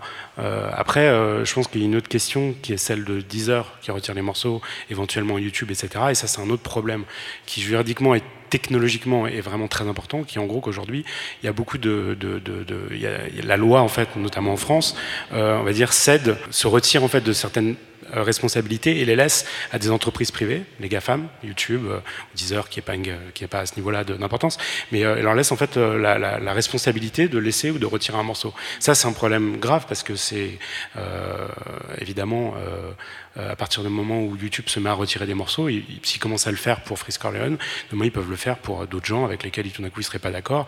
Et on sait par exemple comment, de quelle manière euh, YouTube aujourd'hui se désolidarise par exemple de plein de YouTubeurs dès qu'ils ont, euh, on va dire, un, un- début de certains sujets politiques, euh, les violences policières notamment. Enfin voilà, ça c'est quelque chose dont on commence à peine à, à comprendre à quel point c'est important parce qu'il y a la censure des médias, il y a le fait que les médias généralistes, on va dire, crient avec les loups et tout d'un coup tombent à bras raccourcis sur un artiste comme Freeze Corleone, mais il y a aussi le rôle de, médias aujourd'hui très importants comme les, plateformes, comme les réseaux sociaux qui, euh, pareil, euh, avec des moyens technologiques, agissent de manière, euh, on va dire, très ciblée sur, sur les questions politiques.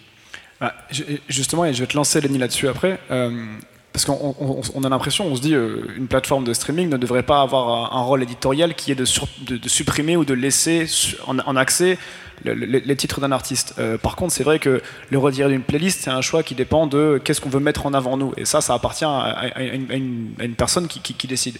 Mais euh, c'est le cas de Skyrock. Donc Skyrock qui playlist euh, le, rap catéchisme, donc le featuring d'entre Freeze Corleone et Alpha One, et qui le retire quelques semaines plus tard.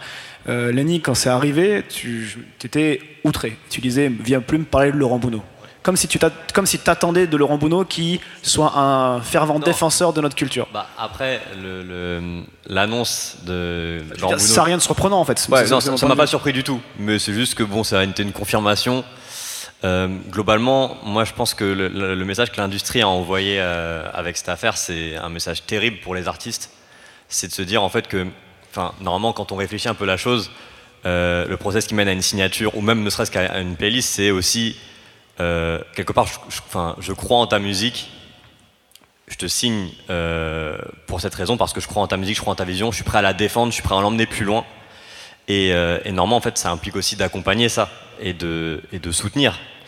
Et là, en fait, on a vu en fait que bah, déjà, il y avait une industrie qui potentiellement, parce que moi, en fait, j'ai pas de souci à ce que quelqu'un me dise, j'écoute pas Freeze Corleone, je veux pas le mettre en playlist, ou ou même, enfin, je, ne veux pas le signer parce que je peux comprendre que le propos est, borderline à minima et que du coup tu puisses dire non en fait, je veux pas avoir rien à voir avec ça. Et ça, ça c'est une conviction que tu peux avoir. Et mais après, avoir des convictions justement, faut les tenir.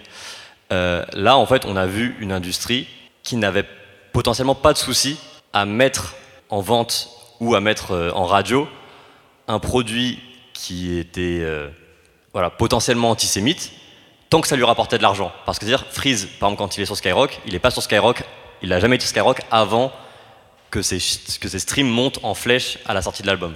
Jamais. C'est c'est pas arrivé et, et en fait, D'ailleurs, est-ce que tu peux nous rappeler aussi en anecdote pourquoi le morceau s'appelle Rap Catéchisme? Euh, c'est un feat avec Alpha One et euh, Laurent Bounot avait refusé de jouer Alpha One en radio parce qu'il avait qualifié son rap de rap ecclésiastique pour les minables. Euh, et du coup, voilà, donc il a pas payé. Au final, c'est d'ailleurs très marrant au final que le morceau de l'album de Freeze, c'est une référence. qui n'a pas de single, enfin, il n'y a pas de single en fait sur cet album-là. le morceau s'appelle. Rap Catéchisme justement parce que c'est une réponse à Laurent Bounot. Et euh, mais du coup, c'est que en fait, c'est que du coup, ils ont vu qu'il y avait de l'argent à se faire parce que Freeze était en, enfin, était en, en- monté en flèche. On l'a mis en playlist. Et en fait, normalement, quand tu mets le mec en playlist, t'es censé pouvoir aller au bout de ta conviction et dire je l'ai mis en playlist parce que telle, telle, telle raison, je trouve que sa musique est bien, je défends ce titre, je défends le propos de l'artiste. Et en fait, là, on a vu qu'en fait, dès que les problèmes sont arrivés, c'était en mode ah non, en fait, on n'a plus rien à voir avec ça. C'est-à-dire qu'en fait, cette industrie-là, ce qu'elle a envoyé comme message, c'est on est avec toi quand l'argent est là quand euh, l'argent est plus là, en fait, on sera pas là parce qu'en fait, on ne croit pas en ta vision. On sait même pas, au final, on sait même pas si le disque a été écouté, ce qui est quand même assez, assez fou. Après, en fait, le truc, c'est qu'encore une fois, pour la maison de disques, c'est un peu différent parce que, comme on dit, c'est que tu as un label et tu as Universal. Et on sait que Universal, c'est un groupe qui est euh, tentaculaire, qui est dans plein de pays dans le monde.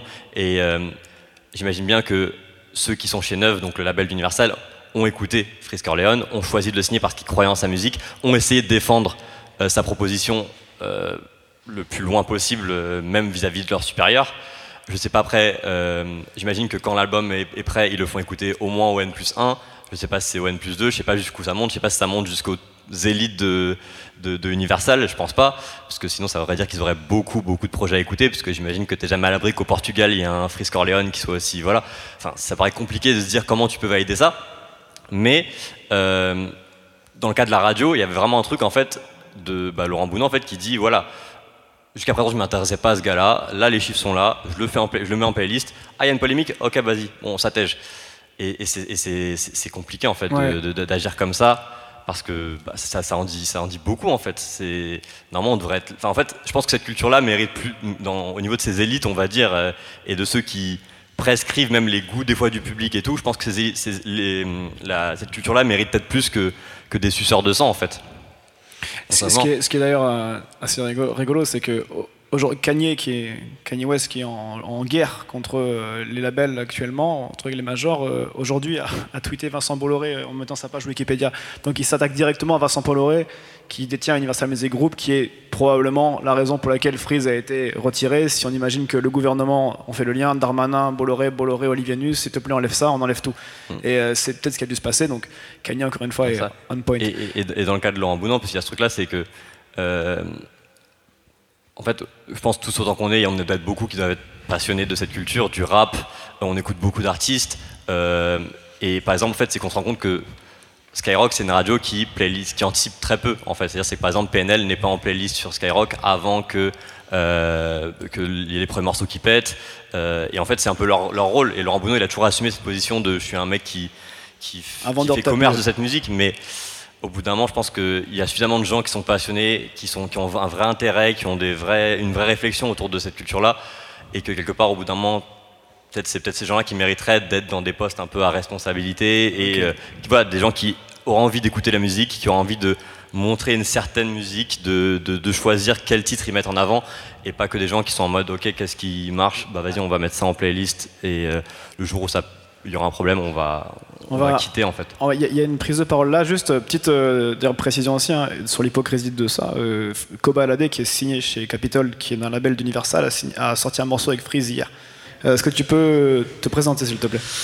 Alors moi c'est Omar. Euh, bah, pour te répondre un petit peu, euh, pour moi c'est pas un message qui est envoyé parce que le message a été compris, je pense, pour la plupart des rappeurs depuis très longtemps. C'est l'histoire du rap français de- d'avoir une analyse de, de circonstances avec les, ma- les majors. C'est pareil dans les années 90, pareil dans les années 2000 avec la mort du disque, pareil dans les années 2010. Les rappeurs ont, je pense, tous compris que euh, sort des majors pour distribuer nos disques, mais qu'à partir du moment où ça va partir euh, mal, on- ils seront plus là. Et c'est pareil pour les, pour les, pour les radios. Skyrock a, a envoyé un message très clair depuis de longues années sur le fait que c'était un année de circonstances, qu'il ne fallait pas compter sur eux, qu'à partir du moment où c'est un artiste qui va être en indé, qui va pas avoir beaucoup de vues, c'est pas eux qui vont pousser PNL à ses débuts, c'est pas eux qui vont pousser euh, Scorleone quand il débute. Eux, tout ce qui leur intéresse, c'est un, arti- un artiste qui, euh, marche très rapidement et qui va pouvoir euh, faire des écoutes radio. Et si je fais un un, un comparatif avec euh, la cité Kenny West aux États-Unis, bah, justement, il y a eu peut-être la compréhension des artistes américains très rapidement que les majors n'étaient pas, un- pas allié, qu'il fallait justement bah, créer des structures euh, qui vont permettre de distribuer leurs disques eux-mêmes. C'est pareil avec Master P euh, de 90, où il lance sa propre structure, il lance ses disques, et euh, il devient le premier rappeur millionnaire. Ça va être pareil pour un Jay-Z qui va, avec Rock Nation, avoir un, un poids très, très fort dans l'industrie. Et c'est un peu le. euh, un peu, c'est peut-être pas un retard du rap français, c'est un peu. Peut-être qu'il n'y a pas eu la possibilité du rap français de pouvoir le faire en France encore, euh, Mais après, comme de le dis, réaliser. le message n'est pas, le message est pas nouveau, Et je pense qu'effectivement, même moi, comme je dis, j'ai pas été surpris par euh, Laurent Bounot, ni par euh, Universal, ni par qui que ce soit, en fait. Mais c'est juste que là, en fait, on en a eu une preuve tellement criante, tu vois, que tu es quand même un peu en train de te dire, bon, tu vois, en fait, il y a suffisamment de gens passionnés par ça. et même dans les labs, même, dans les majors, hein, dans les bureaux des majors, tu sais que les petites équipes qui bossent sur, euh, bah, sur tout, c'est quand même pour beaucoup aussi des fois des gens qui sont à fond dans leur truc, tu vois. C'est juste que c'est dans les hautes instances du truc où effectivement tu vois que ça regarde que du chiffre et c'est un peu dommage. Mais bon après je pense qu'on peut pas faire grand chose contre Non, ça. Mais, ça me- enfin, il faut, faut pas non plus être. euh, Je pense que- c'est un business. Et quand ils font des réunions, ils disent voilà, le chiffre c'est quoi en fait? Et, chaque, et, c'est, et c'est terrible. Mais après, c'est peut-être une autre discussion qui, à mon avis, doit absolument se poser. Et ça rejoint la question de l'hypocrisie, mais aussi la question de qu'est-ce que charrie cette industrie Qu'est-ce qu'elle permet ou pas à qui de faire? Avant tout de l'argent. Et, euh, et après, il y a aussi, on sait qu'il y a des, il y a des, il y a des, comment on va dire ça, des piliers et des, et des jalons culturels hyper importants.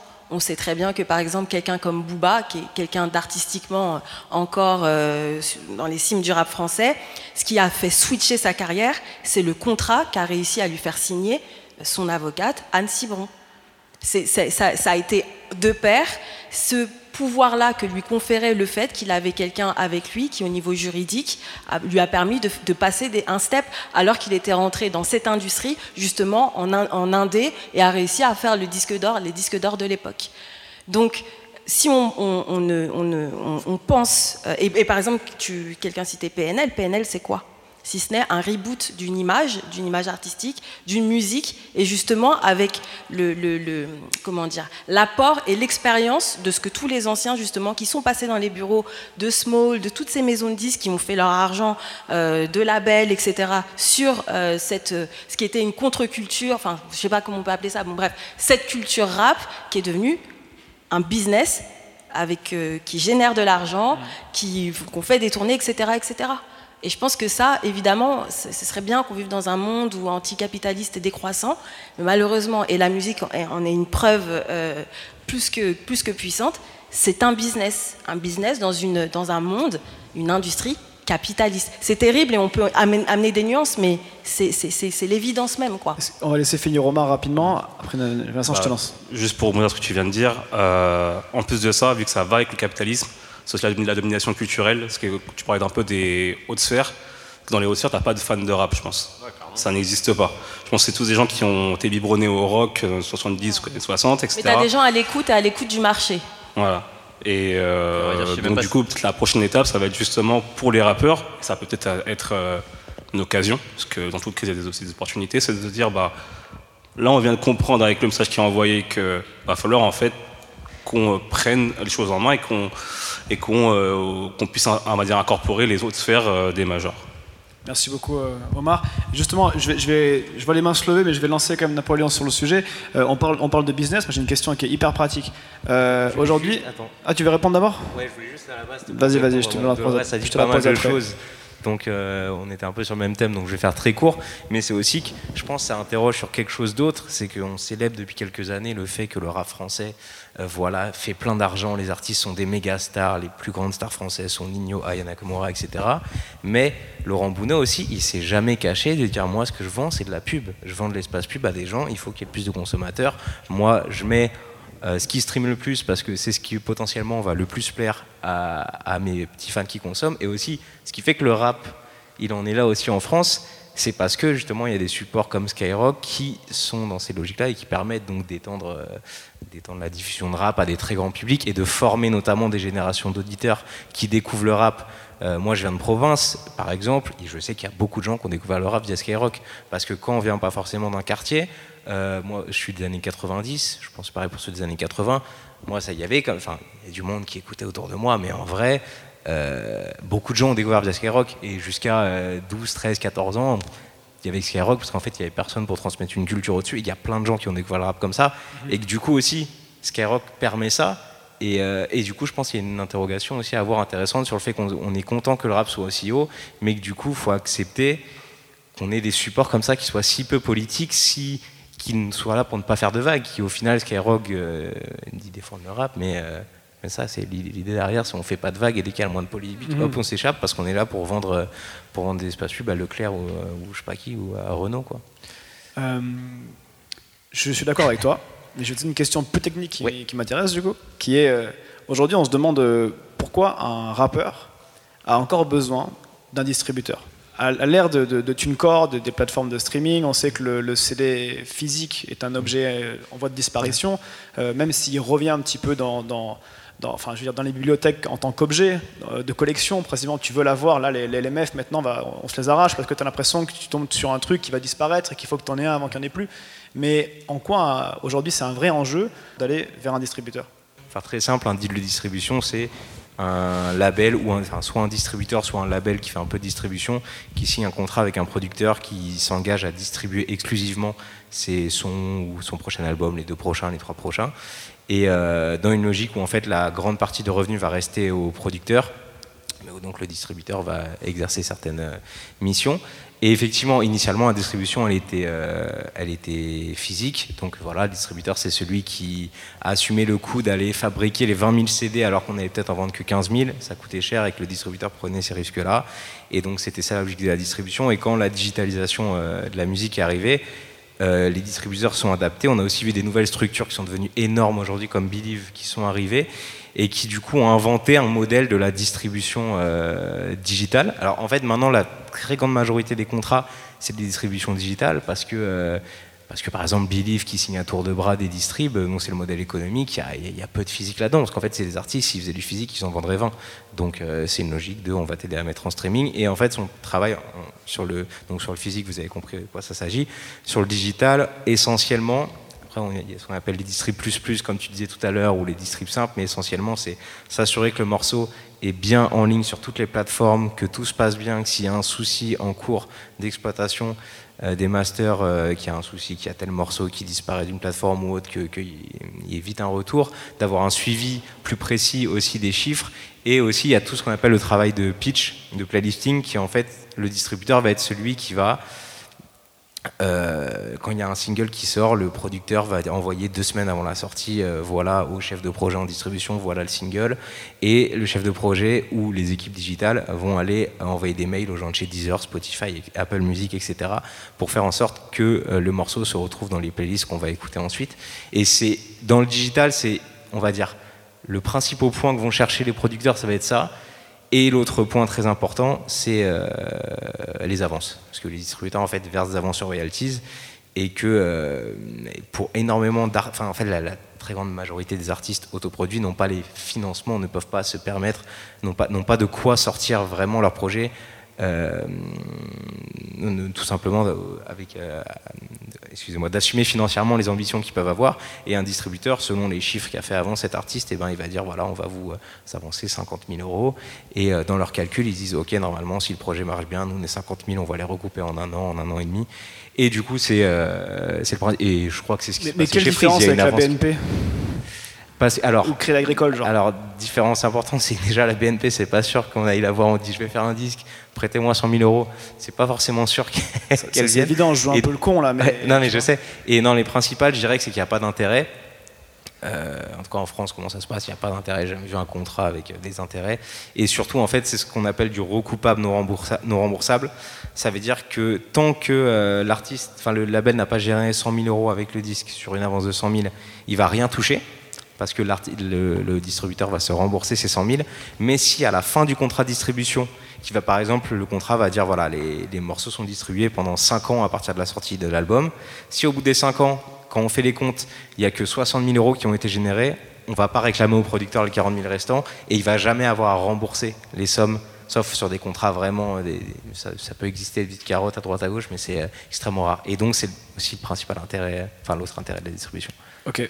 Olivier, tu voulais dire un truc Ah oui, je, bah, je voulais aussi euh, préciser qu'il y a le développement artistique entre guillemets qui permet à des artistes euh, aujourd'hui de, de passer de, de- de quelqu'un de comment dire de débutant entre guillemets à euh, quelqu'un qui peut se- se- s'envisager comme concurrent de Booba quasiment en, en six mois, un an, etc. Et ça, ça va avec une équipe. Au- Aujourd'hui, on, on a tendance à, à penser que tous les artistes entre guillemets sont au même niveau, c'est-à-dire à partir du moment où quelqu'un sort un single et le met sur une plateforme, Taylor Swift ou, ou, un, ou un rappeur qui débute, il est à égalité. Pas du tout. Il y en a un qui est une équipe, qui est une euh, Taylor Swift, je sais pas combien de centaines de personnes travaillent pour elle, et à côté de ça, il y a un artiste qui éventuellement est tout seul ou avec, un, avec une équipe de producteurs, etc., éventuellement un manager, etc.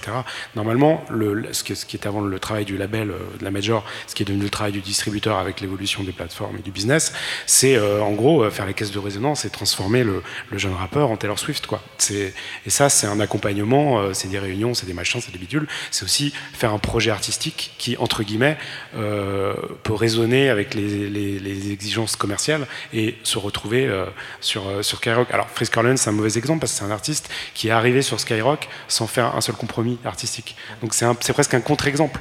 Mais à côté de ça, il y a énormément d'artistes, y compris dans le rap français, qui font des claquettes je veux dire, pour être absolument dans toutes les normes qu'il faut pour passer en rotation sur Skyrock, y compris des, des excellents artistes. Voilà. Ça, c'est un travail de développement. euh, Et ils sont pas forcément sur Skyrock. Donc là, Laurent Bouillon, Yannick, tu peux oui, dire merci. en, du coup. en plus, ils peuvent se faire euh, derrière. Voilà, c'est c'est Il y a une prise de parole ici. euh, Euh, bonjour à tous, du coup je m'appelle Aaron et euh, moi je voulais revenir sur deux détails en fait par rapport au label, puisque je vais parler un peu de mon expérience. J'ai travaillé euh, deux ans avec Universal, euh, Def Jam, Caroline et euh, Neuve justement, le label de, où Freeze a été signé.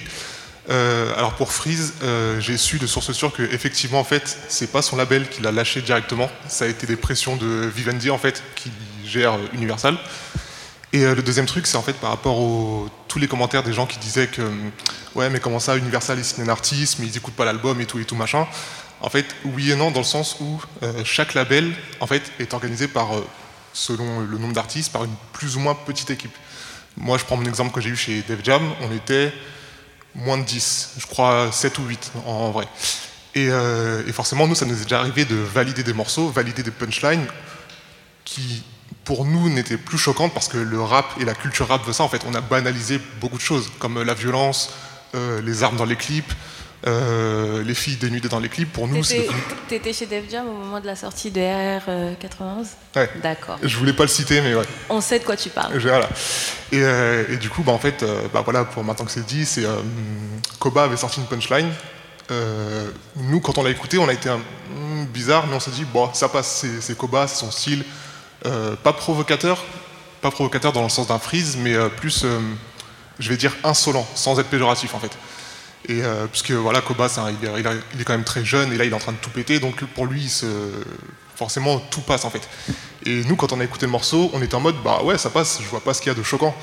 Et quand ça a commencé à être diffusé, bah, les gens qui n'étaient pas dans la sphère rap, ils ont été outrés, le morceau a été retiré, ils ont menacé de retirer euh, Koba de 2-3 festivals, je crois d'ailleurs. Et donc voilà, c'était juste pour revenir à ça par rapport euh, au fait que non, tout Universal et tous les hauts dirigeants qui prennent les grandes décisions, comme retirer tel ou tel artiste, n'écoutent pas forcément tous les projets. Et euh, par rapport à Neuve et aussi à Def Jam et à d'autres labels, de ce que j'ai pu voir en tout cas dans les labels avec qui j'ai travaillé, les artistes, enfin les labels qui signent les artistes sont vraiment avec eux en fait.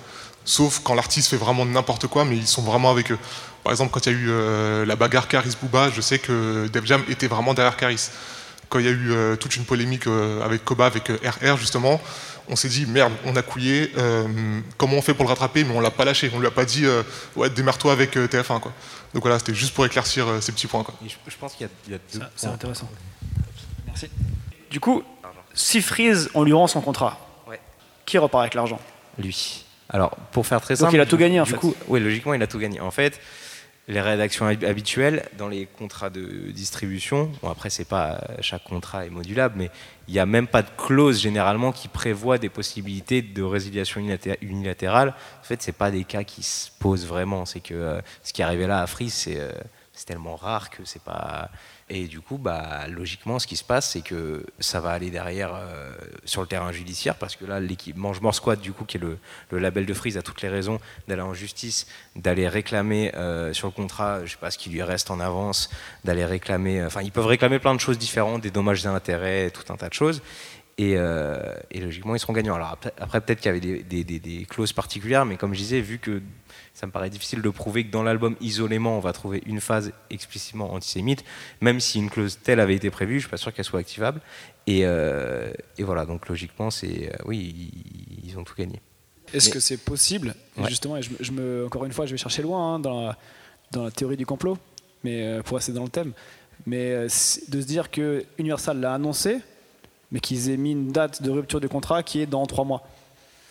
Euh, oui, ouais, oui, oui, ouais, c'est possible. C'est c'est possible. Après, je ne veux pas rentrer dans les dans trop de détails ou des choses, je sais, voilà. Mais euh, oui, c'est, je sais pas.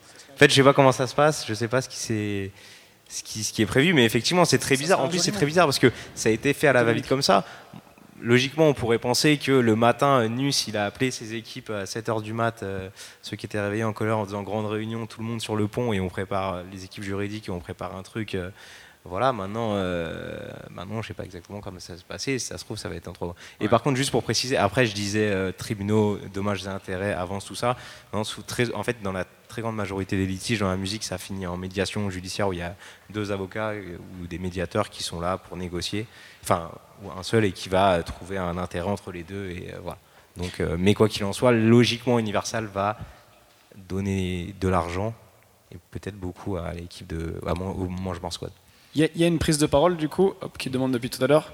Est-ce que tu peux te présenter, s'il te plaît? Bonsoir, je m'appelle Dominique. En fait, finalement, c'est. euh, comment je pourrais dire? C'est que finalement, Freeze Corleone, le sujet principal, c'est finalement son texte, son rap, son univers et ce qu'il fait. Et c'est, ce qu'il fait, c'est tabou vis-à-vis de la bien-pensance euh, française, etc. C'est que finalement, euh, vu qu'elle n'a pas de contrat ou de label, dis ok, d'accord, vis-à-vis de Universal. Mais euh, il y a eu un. comment je peux dire Roméo Elvis, il y a eu un contexte assez, on va dire, c'est au niveau des femmes. On va dire c'est quand même un contexte assez grave, mais euh, il n'y a pas eu de, euh, comment dire, bien son, comment je pourrais dire ça? Son contrat Il n'y a pas eu de sanction il y a- finalement. il n'y a pas eu de sanction, surtout que lui-même il avait confirmé et il s'est excusé, même si bon, on va dire c'est d'un point de vue subjectif que au niveau des excuses, mais il n'a pas été. euh, Prenons l'exemple de moi à la squale plutôt que l'exemple de Romeo Elvis, ça paraît plus honnête intellectuellement quand même. Parce Bah, sachant que Après- pour, bah, euh, pour euh, Moa, ça c'est une vraie question aussi. Euh, dans l'un des témoignages de la, la- on va dire la lanceuse d'alerte, qui se trouve en plus être une bonne amie de la copine de Roméo Elvis. Je sais pas si vous suivez. Donc voilà. Euh, bah, elle demandait à ce que l'album ne sorte pas. En fait, par rapport à ce que tu dis, c'est qu'il y avait aussi une, question de, on va dire, de pression, euh, on va dire publique et médiatique. L'avocate tout à l'heure parlait de la question de la présomption d'innocence, qui c'est, en tout cas pour euh, pour euh, Roméo Elvis, il a reconnu des faits, mais il n'y a pas eu de sous-texte judiciaire ni d'action visiblement menée en justice. En tout cas, il se trouve que l'album de Moa devait sortir le 18 septembre et il me semble qu'il n'est pas sorti. Et par Il a été retiré, ouais. Voilà. Et par contre, moi, j'ai regardé euh, les réseaux parce qu'évidemment, euh, Electra, il est signé chez Electra, suit, enfin, ne, euh, je pense pas, ne prend pas la parole en tout cas là-dessus. J'ai regardé sur les réseaux sociaux et je n'ai vu aucune ni prise de parole. Mais, ça, ça, fait aussi partie de, ce que vous souleviez sur euh, la question de l'hypocrisie, et qui pour moi est en fait aussi l'un des sujets euh, dans l'industrie euh, de, ce- qui est en train de se passer, même si évidemment il y, a, il y a des niveaux différents, il y a ce que les textes disent, il y a ce que les artistes peuvent parfois en dire, et il y a après les attitudes euh, qui sont des attitudes, on va dire, dans le cadre euh, privé, qu'elles soient ou pas répréhensibles. Je suis pas du tout en train de dire que Non, voilà. Et ensuite, il y a effectivement une décision euh, qui est prise par les, les employeurs, en l'occurrence les, maisons de, les, ma- les maisons de disques de ces artistes. Et en l'occurrence, c'est un peu comme quand on évoquait rapidement, toujours pas pour faire des comparaisons euh, qui n'ont rien à voir, mais on va dire que euh, quand Éric Zemmour est condamné par deux fois pour euh, notamment incitation à la haine raciale, si CNews, et malgré la pression euh, des, des gens qui disent, bien écoutez, euh, au niveau de la loi, euh, il a été condamné pour ces faits-là, il continue par ailleurs d'avoir des propos qui peuvent conférer à euh, être vu, euh, jugé euh, raciste si on allait devant une cour, etc., etc.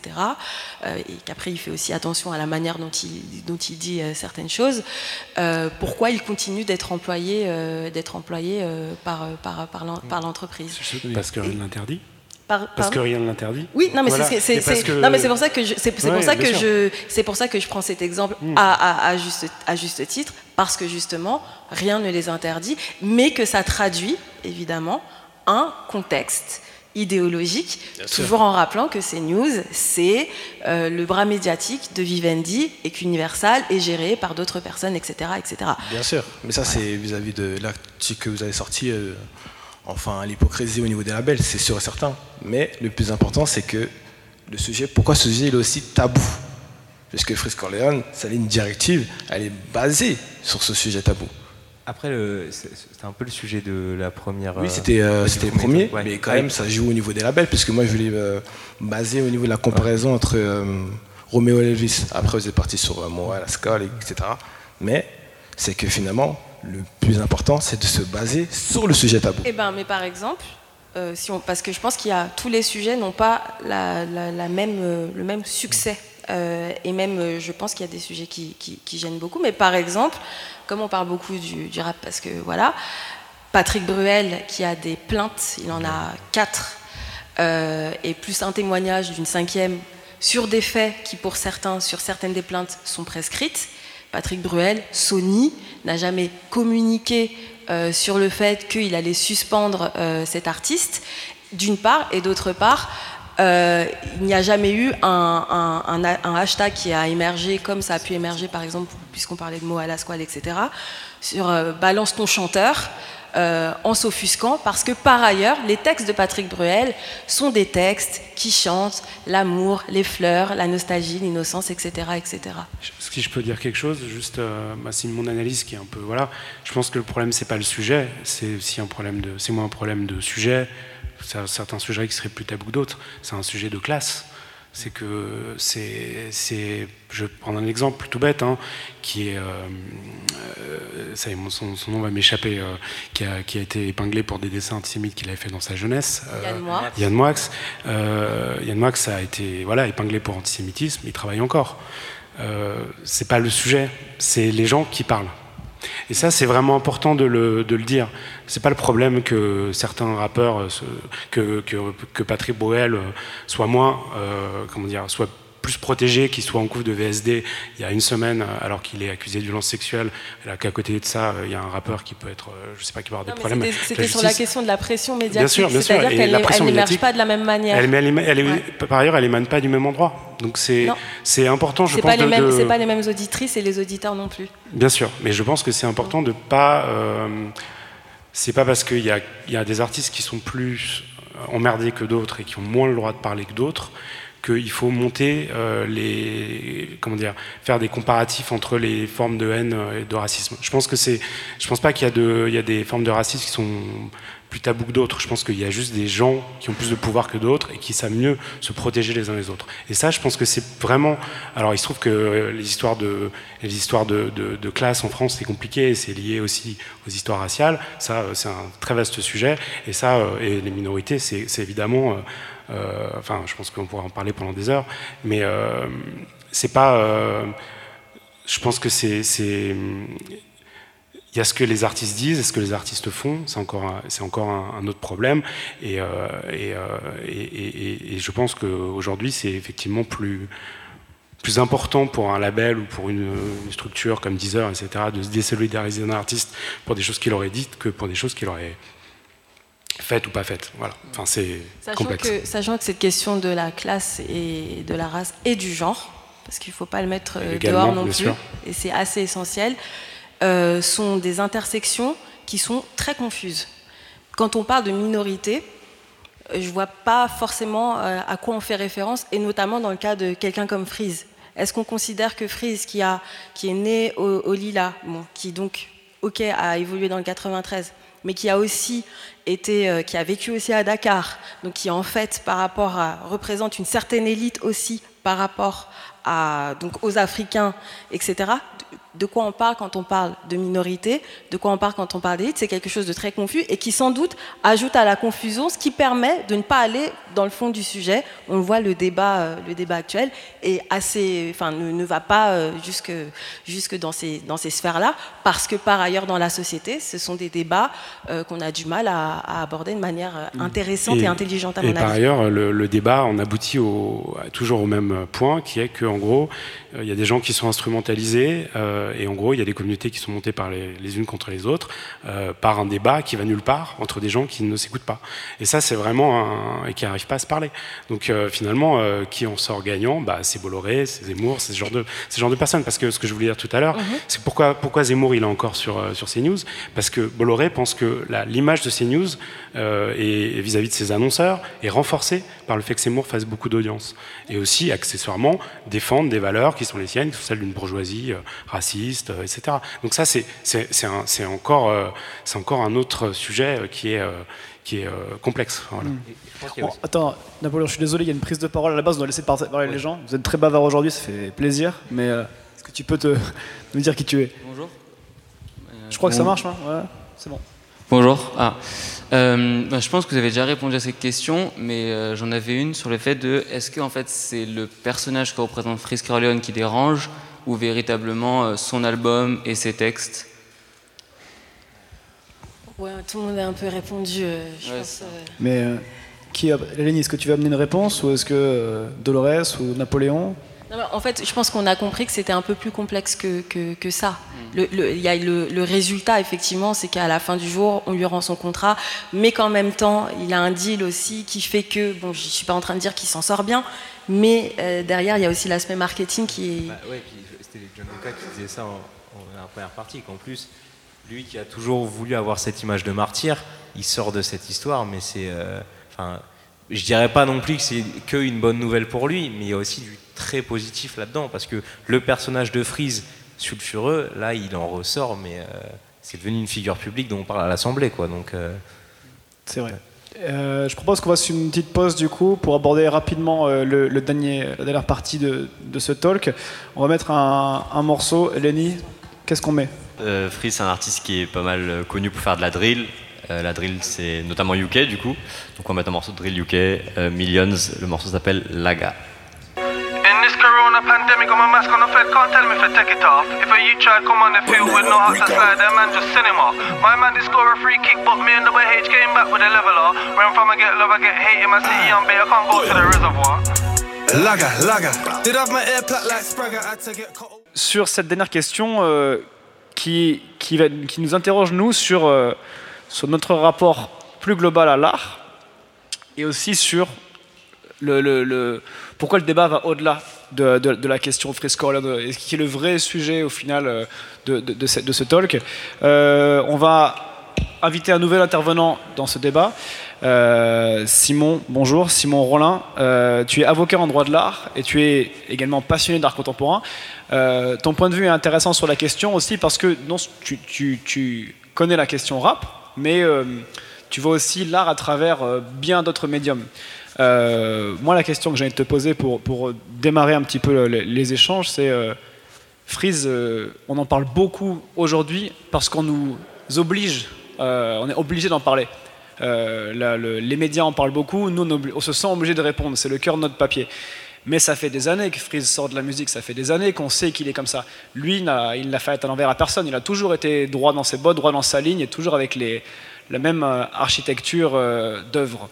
Euh, donc on a dû s'arranger en écoutant. Si on est un petit peu honnête, on écoute Freeze, on sent qu'il a des phases qui sont borderline. On va au fond du propos, on réfléchit pourquoi elles le sont. euh, Est-ce que ça sert quelque chose d'autre, à savoir un panneau, un, propos vraiment peut-être panafricain, de dire je dis euh, RAF de la Shoah parce que derrière je vais insister sur le SO Congo. On arrive à- à ce stade-là, mais on se pose aussi la question globalement de nous, de pourquoi on est toujours hyper attiré par des œuvres d'art qui sont jamais forcément lisses et qui parfois peuvent être problématiques. Est-ce que tu as une réponse à me donner à ça?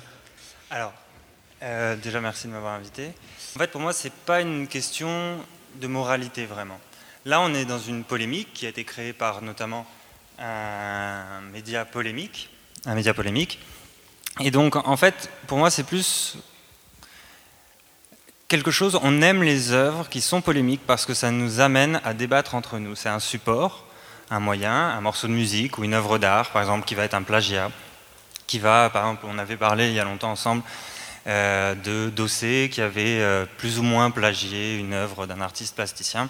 Pour moi, c'est vraiment ça, c'est on va se saisir. On, on parle de Kaderatia, ça le clip avec, euh, Avec qui a depuis été retiré des plaques. retiré, rediffusé, je ne sais pas s'il y a eu des poursuites judiciaires. Mais pour moi, c'est vraiment ça le sujet intéressant, c'est-à-dire que on va se saisir du sujet de l'œuvre dès lors qu'on peut débattre ensemble sur ce support-là. Par exemple, on débat aussi de Virgil Abloh, par exemple. Virgil Abloh, il est souvent accusé de plagiat. En fait, on ne va pas nécessairement s'intéresser à son propos. Virgil Abloh, il se défend jamais d'être un de, plagier, etc., puisque ça fait partie de son travail de se réapproprier des éléments qui existent déjà et de débat et de le réinventer. Mais malgré tout, on ne va pas forcément s'intéresser à son discours, on va juste s'intéresser à est-ce qu'il a plagié ou non. Et pour moi, en fait, Fritz Corleone, c'est un peu comme ces polémiques.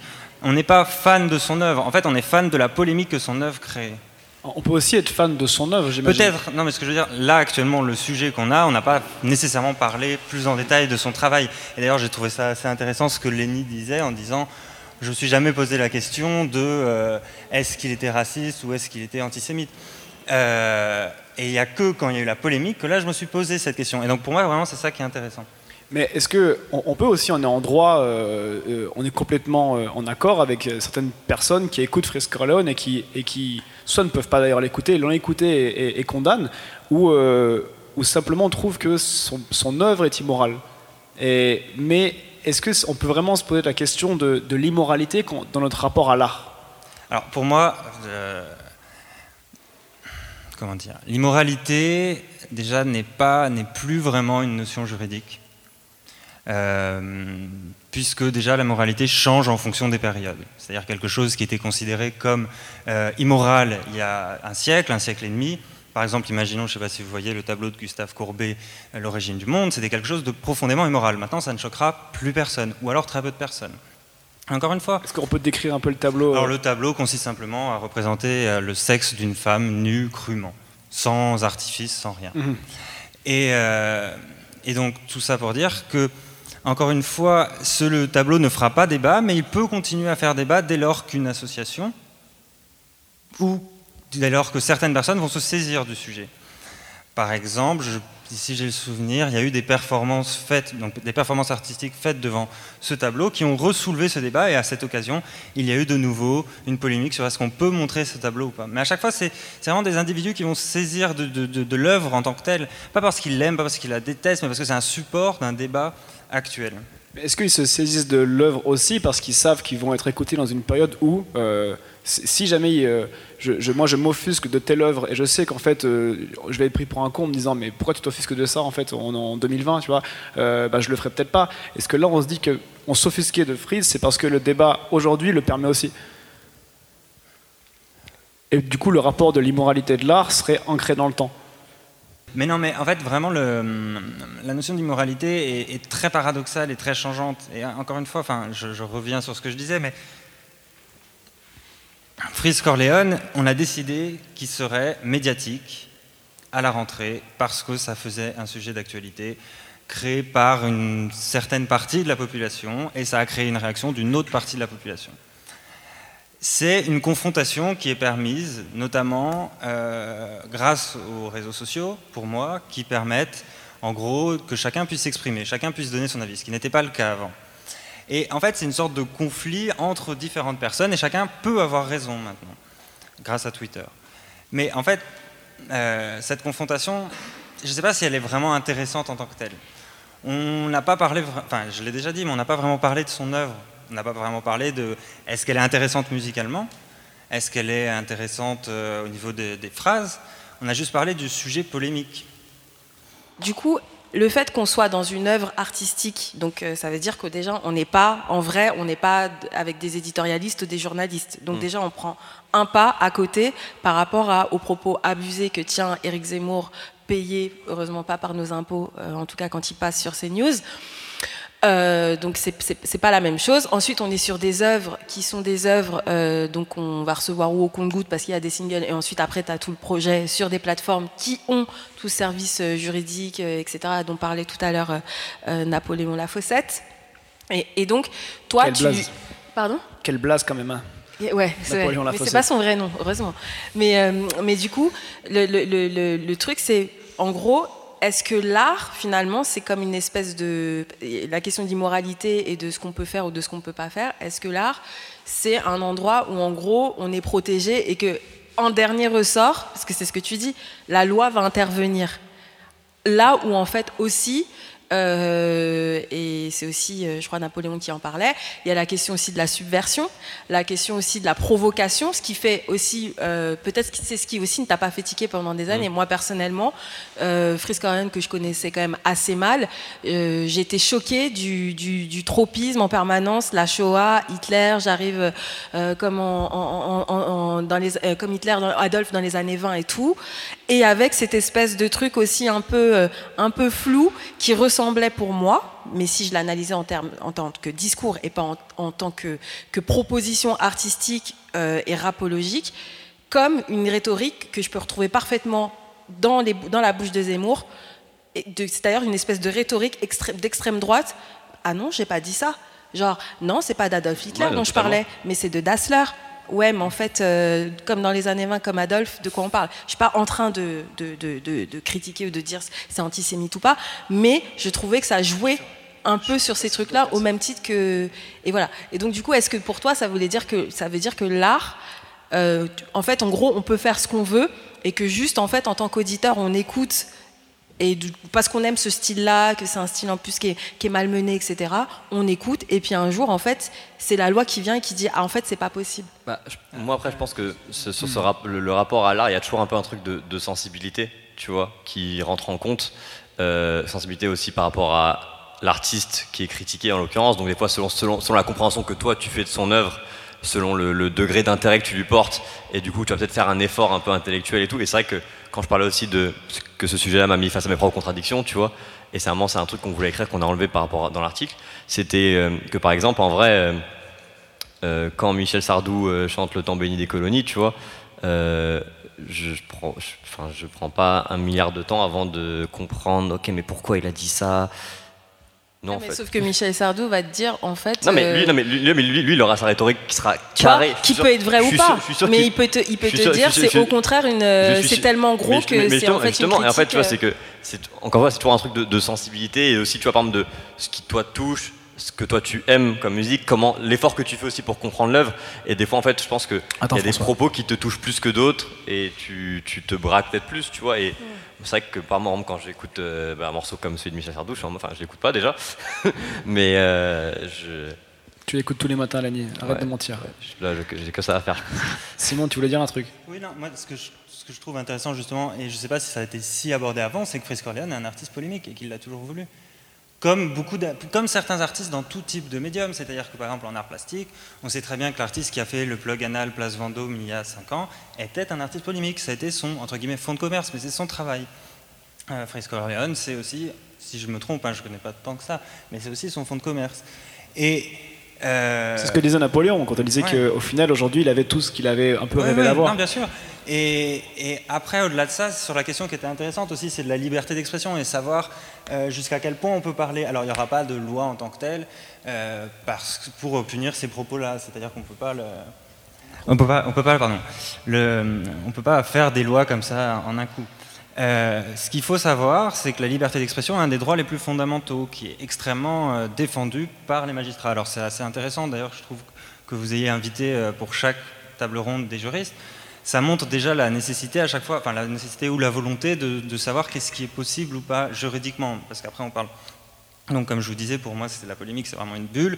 Et après, on parle du, du problème économique, surtout dans les industries culturelles. C'est pas tant une bulle. On en parlait tout à l'heure en off. Je me permets de dire ce qu'on m'a dit, hein, mais euh, tu vois, quand Gianluca disait, euh, il y a eu deux heures, euh, de- le premier ministre a été entendu pendant deux heures à la radio, à la télé, on n'en a pas parlé. Euh, il y a eu deux émissions sur TPMP consacrées à Fresco Leone. TPMP fait plus d'audience que deux heures de ministre. Oui, oui, non, bien sûr. C'est une bulle qui est quand même extrêmement Oui, relative. c'est un sujet, on n'en parlera plus dans un an, un mois.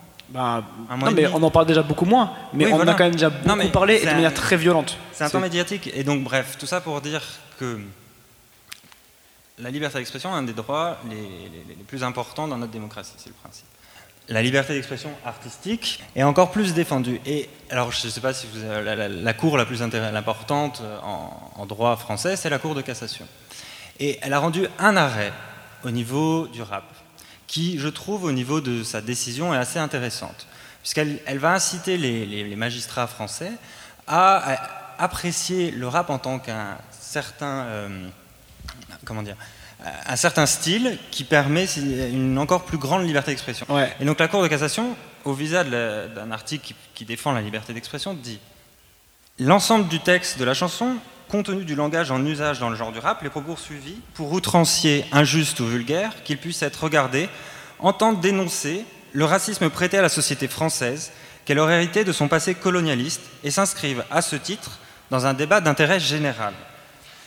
Et les propos ne portent, en plus ni exhortation à la discrimination, à la haine, à la violence ou contre quiconque. C'est-à-dire que les juges qui appliquent la loi, qui elle ne bouge quasiment pas en fait, c'est plus les magistrats qui vont choisir de poursuivre ou non, disent que le style rap euh, participe à un débat d'intérêt général et qui ne peuvent être répréhensibles en aucun cas.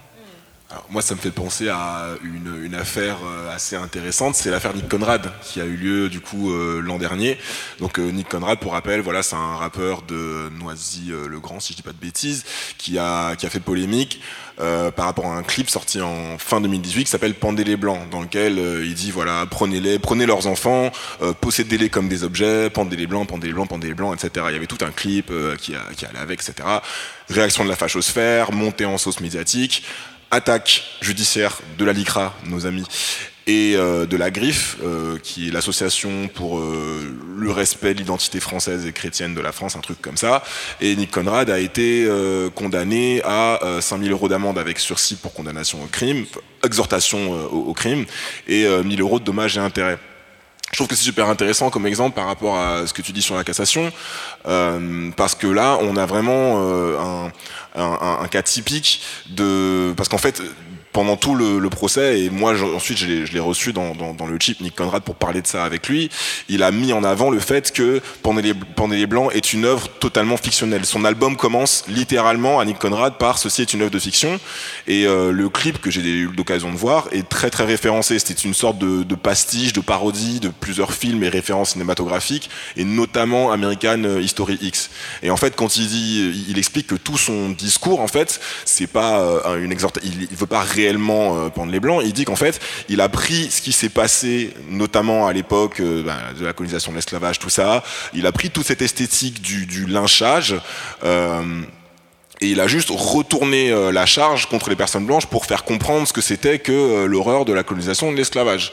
Donc il a vraiment montré par, enfin j'allais dire A plus B, mais le juge en a décidé autrement manifestement, que c'était une œuvre de fiction. Et malgré ça, il a été condamné. Je, donne cet exemple parce que je, je me prononce même pas sur voilà la, enfin j'ai mon avis personnel sur est-ce qu'il aurait dû ou pas être condamné, mais ce qui est super intéressant, c'est que cette question de la moralité, des limites de la liberté d'expression, finalement dans l'art, euh, elle peut, être parfois euh, brisée, c'est-à-dire qu'on on peut parfois rentrer dans cet espace sanctuarisé de l'art et dire là t'as pas le droit de dire ça, et on se rend compte aussi que euh, cette, notion de la moralité, elle se négocie. Elle se négocie à, chaque fois et par, chaque juge, c'est à la discrétion du juge, je crois. Et euh, par, par exemple, moi, dans ma sensibilité, quand j'ai vu le clip, quand j'ai vu le propos, je me suis dit, ah ouais, évidemment, c'est hardcore, etc. Il dit pendez les blancs, pendez les blancs. Mais je, ouais, j'ai vu, j'ai vu, j'ai vu tout de suite le champ de référence auquel il, il, il, euh, il, euh, sur lequel il s'appuyait, et j'ai dit, non, c'est ok. Et par la griffe, la LICRA et le juge ont décidé autrement. Donc, je, je trouve ça juste intéressant pour rebondir sur ce que tu disais tout à l'heure, que c'est vrai que c'est un truc qui est relatif aux époques, relatif aux sensibilités, et ça se négocie en permanence. Voilà.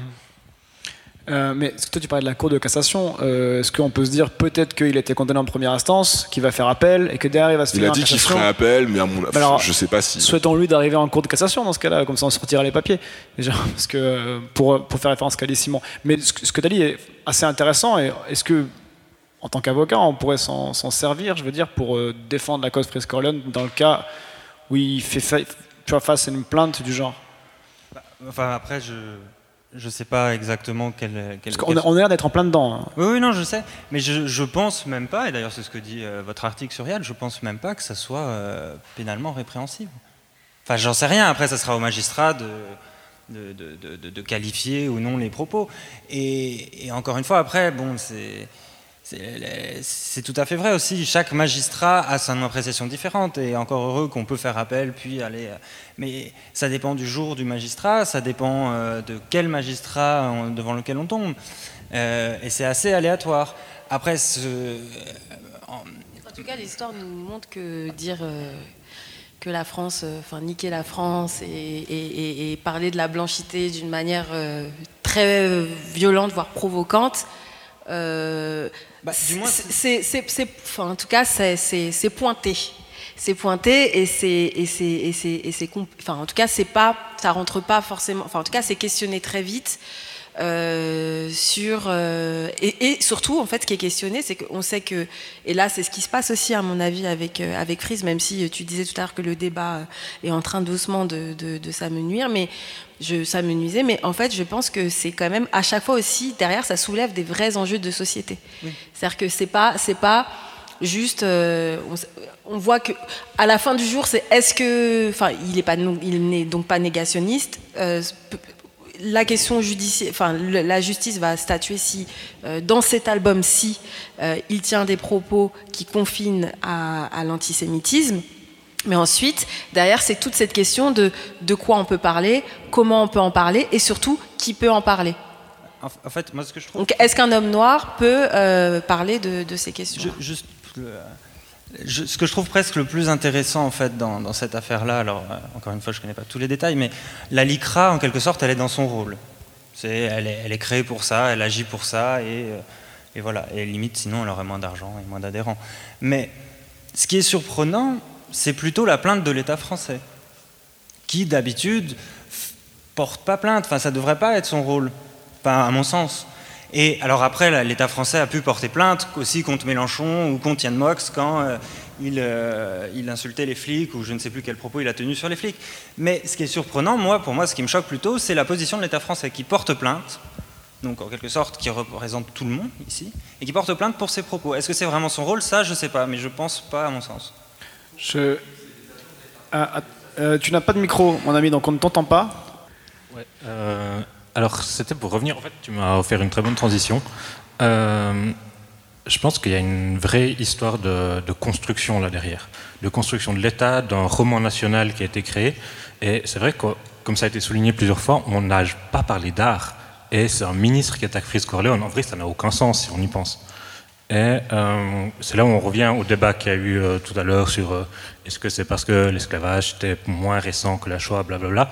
En vrai, il y a une vraie histoire de construction historique de euh, la Shoah, c'est le point noir de la France qu'on nous a imposé. Donc il faut absolument qu'on l'efface, il faut absolument qu'on l'enlève.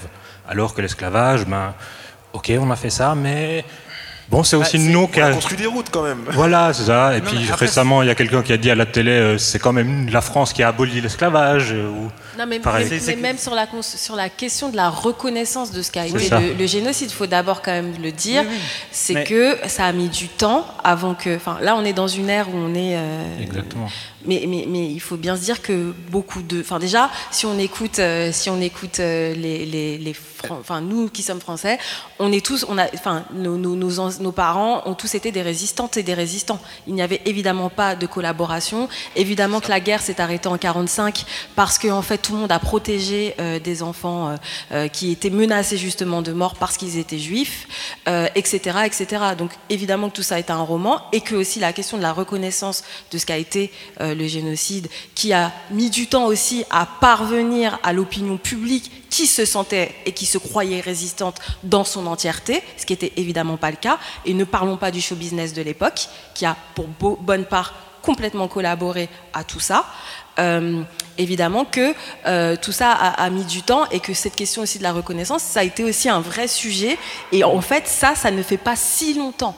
Et cette question de la concurrence mémorielle, c'est une vraie question, parce que la concurrence mémorielle, quelque part, pour moi, Frise n'est que le symptôme de ce que les politiques euh, se renvoient et que pour moi, ce sont eux qui mettent en concurrence des souffrances. C'est-à-dire qu'il suffirait juste de dire, bah oui, on a fait ça là, on a continué de faire ça là ensuite, et évidemment qu'on a, euh, euh, qu'on continue d'utiliser, euh, voilà. Mais ils ne le font pas, ils n'ont pas d'intérêt, et on se retrouve des années après à, avoir aussi des, artistes qui, à mon avis, je ne parle pas de Frisk Orleans, mais d'autres personnes, à mon avis, ça les a proprement rendus fous ce déni de réalité et surtout ce déni du droit à ce qu'on puisse reconnaître des souffrances qui ont touché leurs ancêtres, etc., aussi valables que les autres sur un plan politique. Ça veut dire sur un plan de commémoration, sur un plan de, de discours euh, médiatique, sur un plan, etc., etc. Donc oui, clairement. Est-ce que tu as encore quelque chose à dire? Parce que Dolores t'a un peu piqué la parole, mais c'était intéressant. C'était très intéressant. Non, non, mais Euh, parce que c'est- c'est- c'est- c'est- c'est- ça, ça, ça a suscité ça, en fait, et on n'en avait pas parlé. Tout à fait. Et juste, euh, ben, un point où je vais peut-être rentrer un tout petit un peu en désaccord, c'est tu dis les politiques se renvoient la balle avec cette concurrence des mémoires. Je suis pas d'accord parce qu'il y a une mémoire officielle d'État que les politiques défendent, et par derrière il y a un peuple ou des groupes ou autres qui tentent de faire remonter d'autres mémoires. J'ai pas l'impression que au niveau, il y a un roman 68 art, etc., qui est un peu différent, mais il n'y a pas de vraie fondamentale différence dans la reconnaissance au niveau politique. Ce qu'elle veut, ce que Dolores veut dire peut-être, c'est qu'il y a une mémoire en effet, mais à deux vitesses. Non, peut-être. ce que je dis, Non c'est que la concurrence, mémor- la concurrence mémorielle, c'est aussi des, des- des- des outils qu'on met à disposition. C'est la place qu'on donne dans les livres. C'est euh, comment on apprend à un moment donné que cette histoire-là, elle a existé. Comment elle a existé. Et c'est dans l'histoire comment on, prend conscience qu'elle a, existé. Et donc c'est aussi, euh, ça fait partie de la question du roman national. Mais évidemment que c'est aussi de dire, oui, oui, oui, euh, mais d'abord il y a eux. Et c'est pas parce que eux c'est plus important ou plus grave. Et je pense que eux le savent que c'est pas plus important. Mais à partir du moment où tu dis, oui, mais nous, on va prendre le temps qu'on va vouloir pour vous, rec- vous reconnaître, une fois qu'on vous a reconnu, on brode tout un espèce de, tout un discours euh, qui, fait penser à d'autres que, ce qu'ils ont vécu, enfin, ou ce que leurs ancêtres ont vécu n'est pas, important. Et c'est là où, en fait, il y a, que pour moi, les politiques, ce sont eux qui sont responsables et qui se renvoient la balle sur cette question. Parce qu'en fait, à un moment donné, qu'est-ce qui empêche euh, les, les- tu vois, y a, on a le ministère des anciens combattants, etc. Qu'est-ce qui les empêche de reconnaître même certaines personnes qui ont participé à, certaines guerres, euh, tout en étant des éléments halogènes de la nation? Rien. Il faut que les gens, les militants, aillent chercher et leur disent attendez, là il y a telle personne, telle personne. Mais ça force en fait à casser ce roman national. Ça force à dire, à raconter autre chose. Et ça force surtout à reconnaître sa responsabilité de manière euh, euh, officielle euh, et ensuite à passer à, investir, etc., etc. Donc pour moi, la responsabilité, elle est politique. Et c'est aussi pour ça que ce sujet est politique. Il y a une prise de parole qui va peut-être être la dernière, peut-être l'avant-dernière, on va voir si on a le temps. Je suis désolé pour ceux qui veulent reprendre la parole, mais on est obligé de, faire tourner le micro. Euh, Est-ce que tu peux te présenter, s'il te plaît? Bonsoir, euh, moi c'est Mathieu, j'ai 24 ans. Je voulais juste revenir sur ce que tu disais tout à l'heure, euh, Dolores, où tu disais qu'il y avait une histoire des artistes noirs qui étaient, qui étaient en tout cas condamnés par le tribunal, enfin l'opinion publique, très vite. Oui, des rappeurs. Et justement, je voulais revenir là-dessus par rapport à ce qu'avait dit Kazé dans une interview pour Yard, il me semble, euh, où elle disait que justement, quand tu étais en France, quand tu étais noir, euh, maghrébin, et qu'en plus tu étais un rappeur, euh, souvent te retirait ce droit en fait d'avoir une parole artistique, une prise de position artistique. Tout ce que tu disais, c'était forcément terre à terre. Si tu parles de violence, d'armes, etc., c'est forcément, tu parles de toi, de ton expérience, c'était un grand criminel. Euh, et je trouvais ça très intéressant parce que en vrai, ça s'applique aussi au cas de Frisk Corleone où il y a une, un jugement qui a été fait dans l'immédiateté et où il y a pas, on n'a pas cherché à savoir s'il avait un propos derrière, s'il utilisait une shock value pour justement apporter euh, une réflexion sur tout ce, tout ce dont on parlait là euh, à l'instant. Et c'est ce que je trouvais très intéressant. Je ne sais pas si vous avez une réaction. Lenny. Mais en plus, justement, sur ce, ce truc de, de shock value, moi, c'est vrai que ce qui me frustre beaucoup, c'est que des fois, euh, t'as l'impression que c'est la seule manière de te faire entendre. Et qu'en fait, euh, quand tu te fais entendre de cette manière-là, on dit que c'est pas la bonne manière de te faire entendre.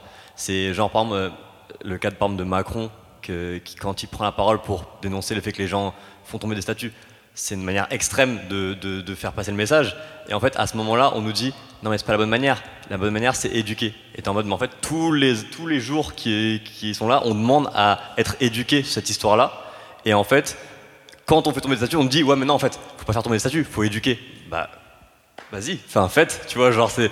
Et en fait, t'as l'impression que c'est le seul moment en fait où on, on finit par être entendu, et ça, c'est ce qui me frustre le plus, tu vois. Et c'est vraiment comme je dis, c'est que avant de, faire l'article que j'ai fait, tu vois, il y a- eu plein d'articles que, que j'ai lus, tu vois, et j'ai l'impression en fait, tous, ils me disaient euh, la, la- la- même chose en fait que je dis tout le temps, mais c'est que maintenant en fait que eux, ils veulent euh, qu'on procède comme ça. Et c'était, en mode, c'est pas possible, on peut pas faire, enfin, ça peut pas se passer comme ça, quoi. Ça, ça nous lie directement. Mathieu, est-ce que tu veux répondre à ça ou non? Non, je suis juste assez d'accord avec ce qu'il a dit. Très bien, ça nous, fait une petite transition justement sur la conclusion de l'article. On parle de, se faire entendre. Euh, les, dernières phrases de l'article sont celles-ci. Euh, N'y avait-il pas de meilleure manière d'appréhender le caractère problématique de l'œuvre de Frisk Orléans Encore fallait-il s'intéresser à celle-ci. Il n'y a qu'à voir l'ancien ministre de l'Intérieur, Christophe Castaner, dénoncer le clip entre guillemets de Frisk Orléans en faisant référence, trois petits points, à une compilation de punchlines rassemblées par l'ALICRA. S'ils ne sont pas capables d'écouter correctement l'œuvre corrosive d'un artiste, comment pourraient-ils écouter une jeunesse qu'ils s'efforcent de museler depuis tant d'années? C'est comme ça qu'on termine notre, notre propos sur Yard. C'est pas forcément comme ça que je vous propose de terminer cette discussion. Euh, je propose simplement qu'on s'interroge sur le, le- globalement le, ce qui va au-delà de ce débat, qui va au-delà du débat de Frise, qui dépasse même Frise lui-même, qui est euh, aujourd'hui on a des France qui ne se parlent qui ne se parlent pas et qui ne se parlent de moins en moins et qui ne se comprennent pas et qui refusent de se parler. Euh, je ne sais pas s'il y a une prise de parole que j'ai omise euh, qui voudrait faire référence à ça, mais c'est très possible. Je vois dans le fond, en plus je ne t'ai pas donné le micro. Alors donc j'arrive. Et ça va être la, dernière prise de parole du soir. Euh, bah, en fait, justement, pour aller dans, ton sens, je me demande en fait, écoutant Frisco Corleone depuis à peu près 2-3 ans, comment se fait-il qu'un rappeur comme lui soit arrivé euh, autant, euh, enfin à ce niveau en fait, qu'il soit presque devenu mainstream alors qu'il est totalement euh, cryptique, ses références sont très noires, très sombres. Comment se fait-il que ce gars-là soit arrivé là où il en est? Et en fait, là, pour moi, la réponse c'est tout simplement que la société française actuellement est totalement polarisée, les extrêmes, et notamment lui, il est la réponse de la jeunesse, ou d'une partie de la jeunesse, euh, dans cet extrême en fait, dans ces extrêmes. Dans le sens où lui incarne euh, tout ce qu'on ne veut pas dire, ce qu'on ne veut pas entendre. Il va dire bah, Moi, je vais être le champion qui va le dire très fort, quitte, à, Exactement. quitte à, à tomber en martyr en, en- en défendant une parole. Exactement. Euh, je vois qu'il y a ici notre prise de parole. On va l'accorder sur. euh, et après, on va terminer ça. Tiens. Juste, euh, ah, pour moi, il y a deux choses différentes dans, le succès de Frisk Corleone et dans toute cette affaire. Il y a comment il a réussi à devenir euh, aussi populaire et mainstream. C'est qu'en fait, à mon avis, il charrie beaucoup de codes qui sont ceux du complotisme, qui sont ceux de la secte, c'est pas pour rien, etc. Et en fait, ça, c'est très efficace. C'est très efficace parce qu'il y a un sentiment d'appartenance à une communauté, il y a un sentiment d'appartenance à une sorte d'élite à qui on fait des révélations. Il y a tous ces éléments-là qui font que ça fonctionne très bien sur les gens. Il y a plein de références croisées dans ces morceaux qui sont hyper efficaces parce que plus t'en comprends, plus tu as l'impression d'en comprendre, plus tu découvres des trucs, tu peux réécouter des morceaux et tu te sens devenir, passer des niveaux en fait dans la compréhension du Freeze Corleone. Et tu as un moment où tu as vraiment l'impression de faire partie de la secte parce que tu as l'impression de mieux comprendre que tout le monde ce qu'il ce qu'il fait. Et je pense que ça, ça a beaucoup joué dans son, dans son succès. Et après, c'était très bien dit dans l'article aussi, il y a eu le boost euh, par Sardoche euh, qui a permis de ramener toute une communauté euh, à ce niveau-là. Mais pour revenir sur la conclusion, je pense qu'il y a aussi un sujet qui est un sujet politique. C'est euh, pourquoi aujourd'hui il y a eu tout ce, tout ce Raoult, pourquoi il y a tout, tout ça? Et en fait, la polarisation de la société française, elle est, elle est là. C'est qu'en fait, ça sert à un projet politique, ça sert des gens de pouvoir monter les gens les uns contre les autres sur ces sujets-là. Donc on stigmatise le petit rappeur, on le monte, euh, on le monte en l'air. Derrière, on sait que euh, ceux qui lui ressemblent vont, le défendre, et du coup on pourra taper sur ceux qui le défendent pour, etc. Et en fait, ça sert un projet politique qui est de dire, regardez, on a deux France, on a une France qui n'est pas intégrée, d'ailleurs elle n'est pas dans les codes républicains, etc., etc. Et en fait, ils ont monté volontairement cette affaire euh, en épingle pour avoir ces réactions-là, pour pouvoir dire que ça justifie un propos politique. Et en fait, pour moi, le vrai danger, il est là, c'est qu'en fait, c'est une instrumentalisation politique de ce que peut être Frisk Corleone et dont on a longuement euh, débattu. Et c'est ça qui est vraiment dangereux. Eh bien, je pense qu'on va finir sur, euh, cette note qui est très bien. Je propose qu'on lance tous un RAF de la... C'est une blague. Euh, on va finir sur un morceau de la Yard Playlist pour vous dire au revoir. Je propose Bébéto de Guy de Besbar, qui est un morceau qui donne la bonne humeur, comme il le dit lui-même.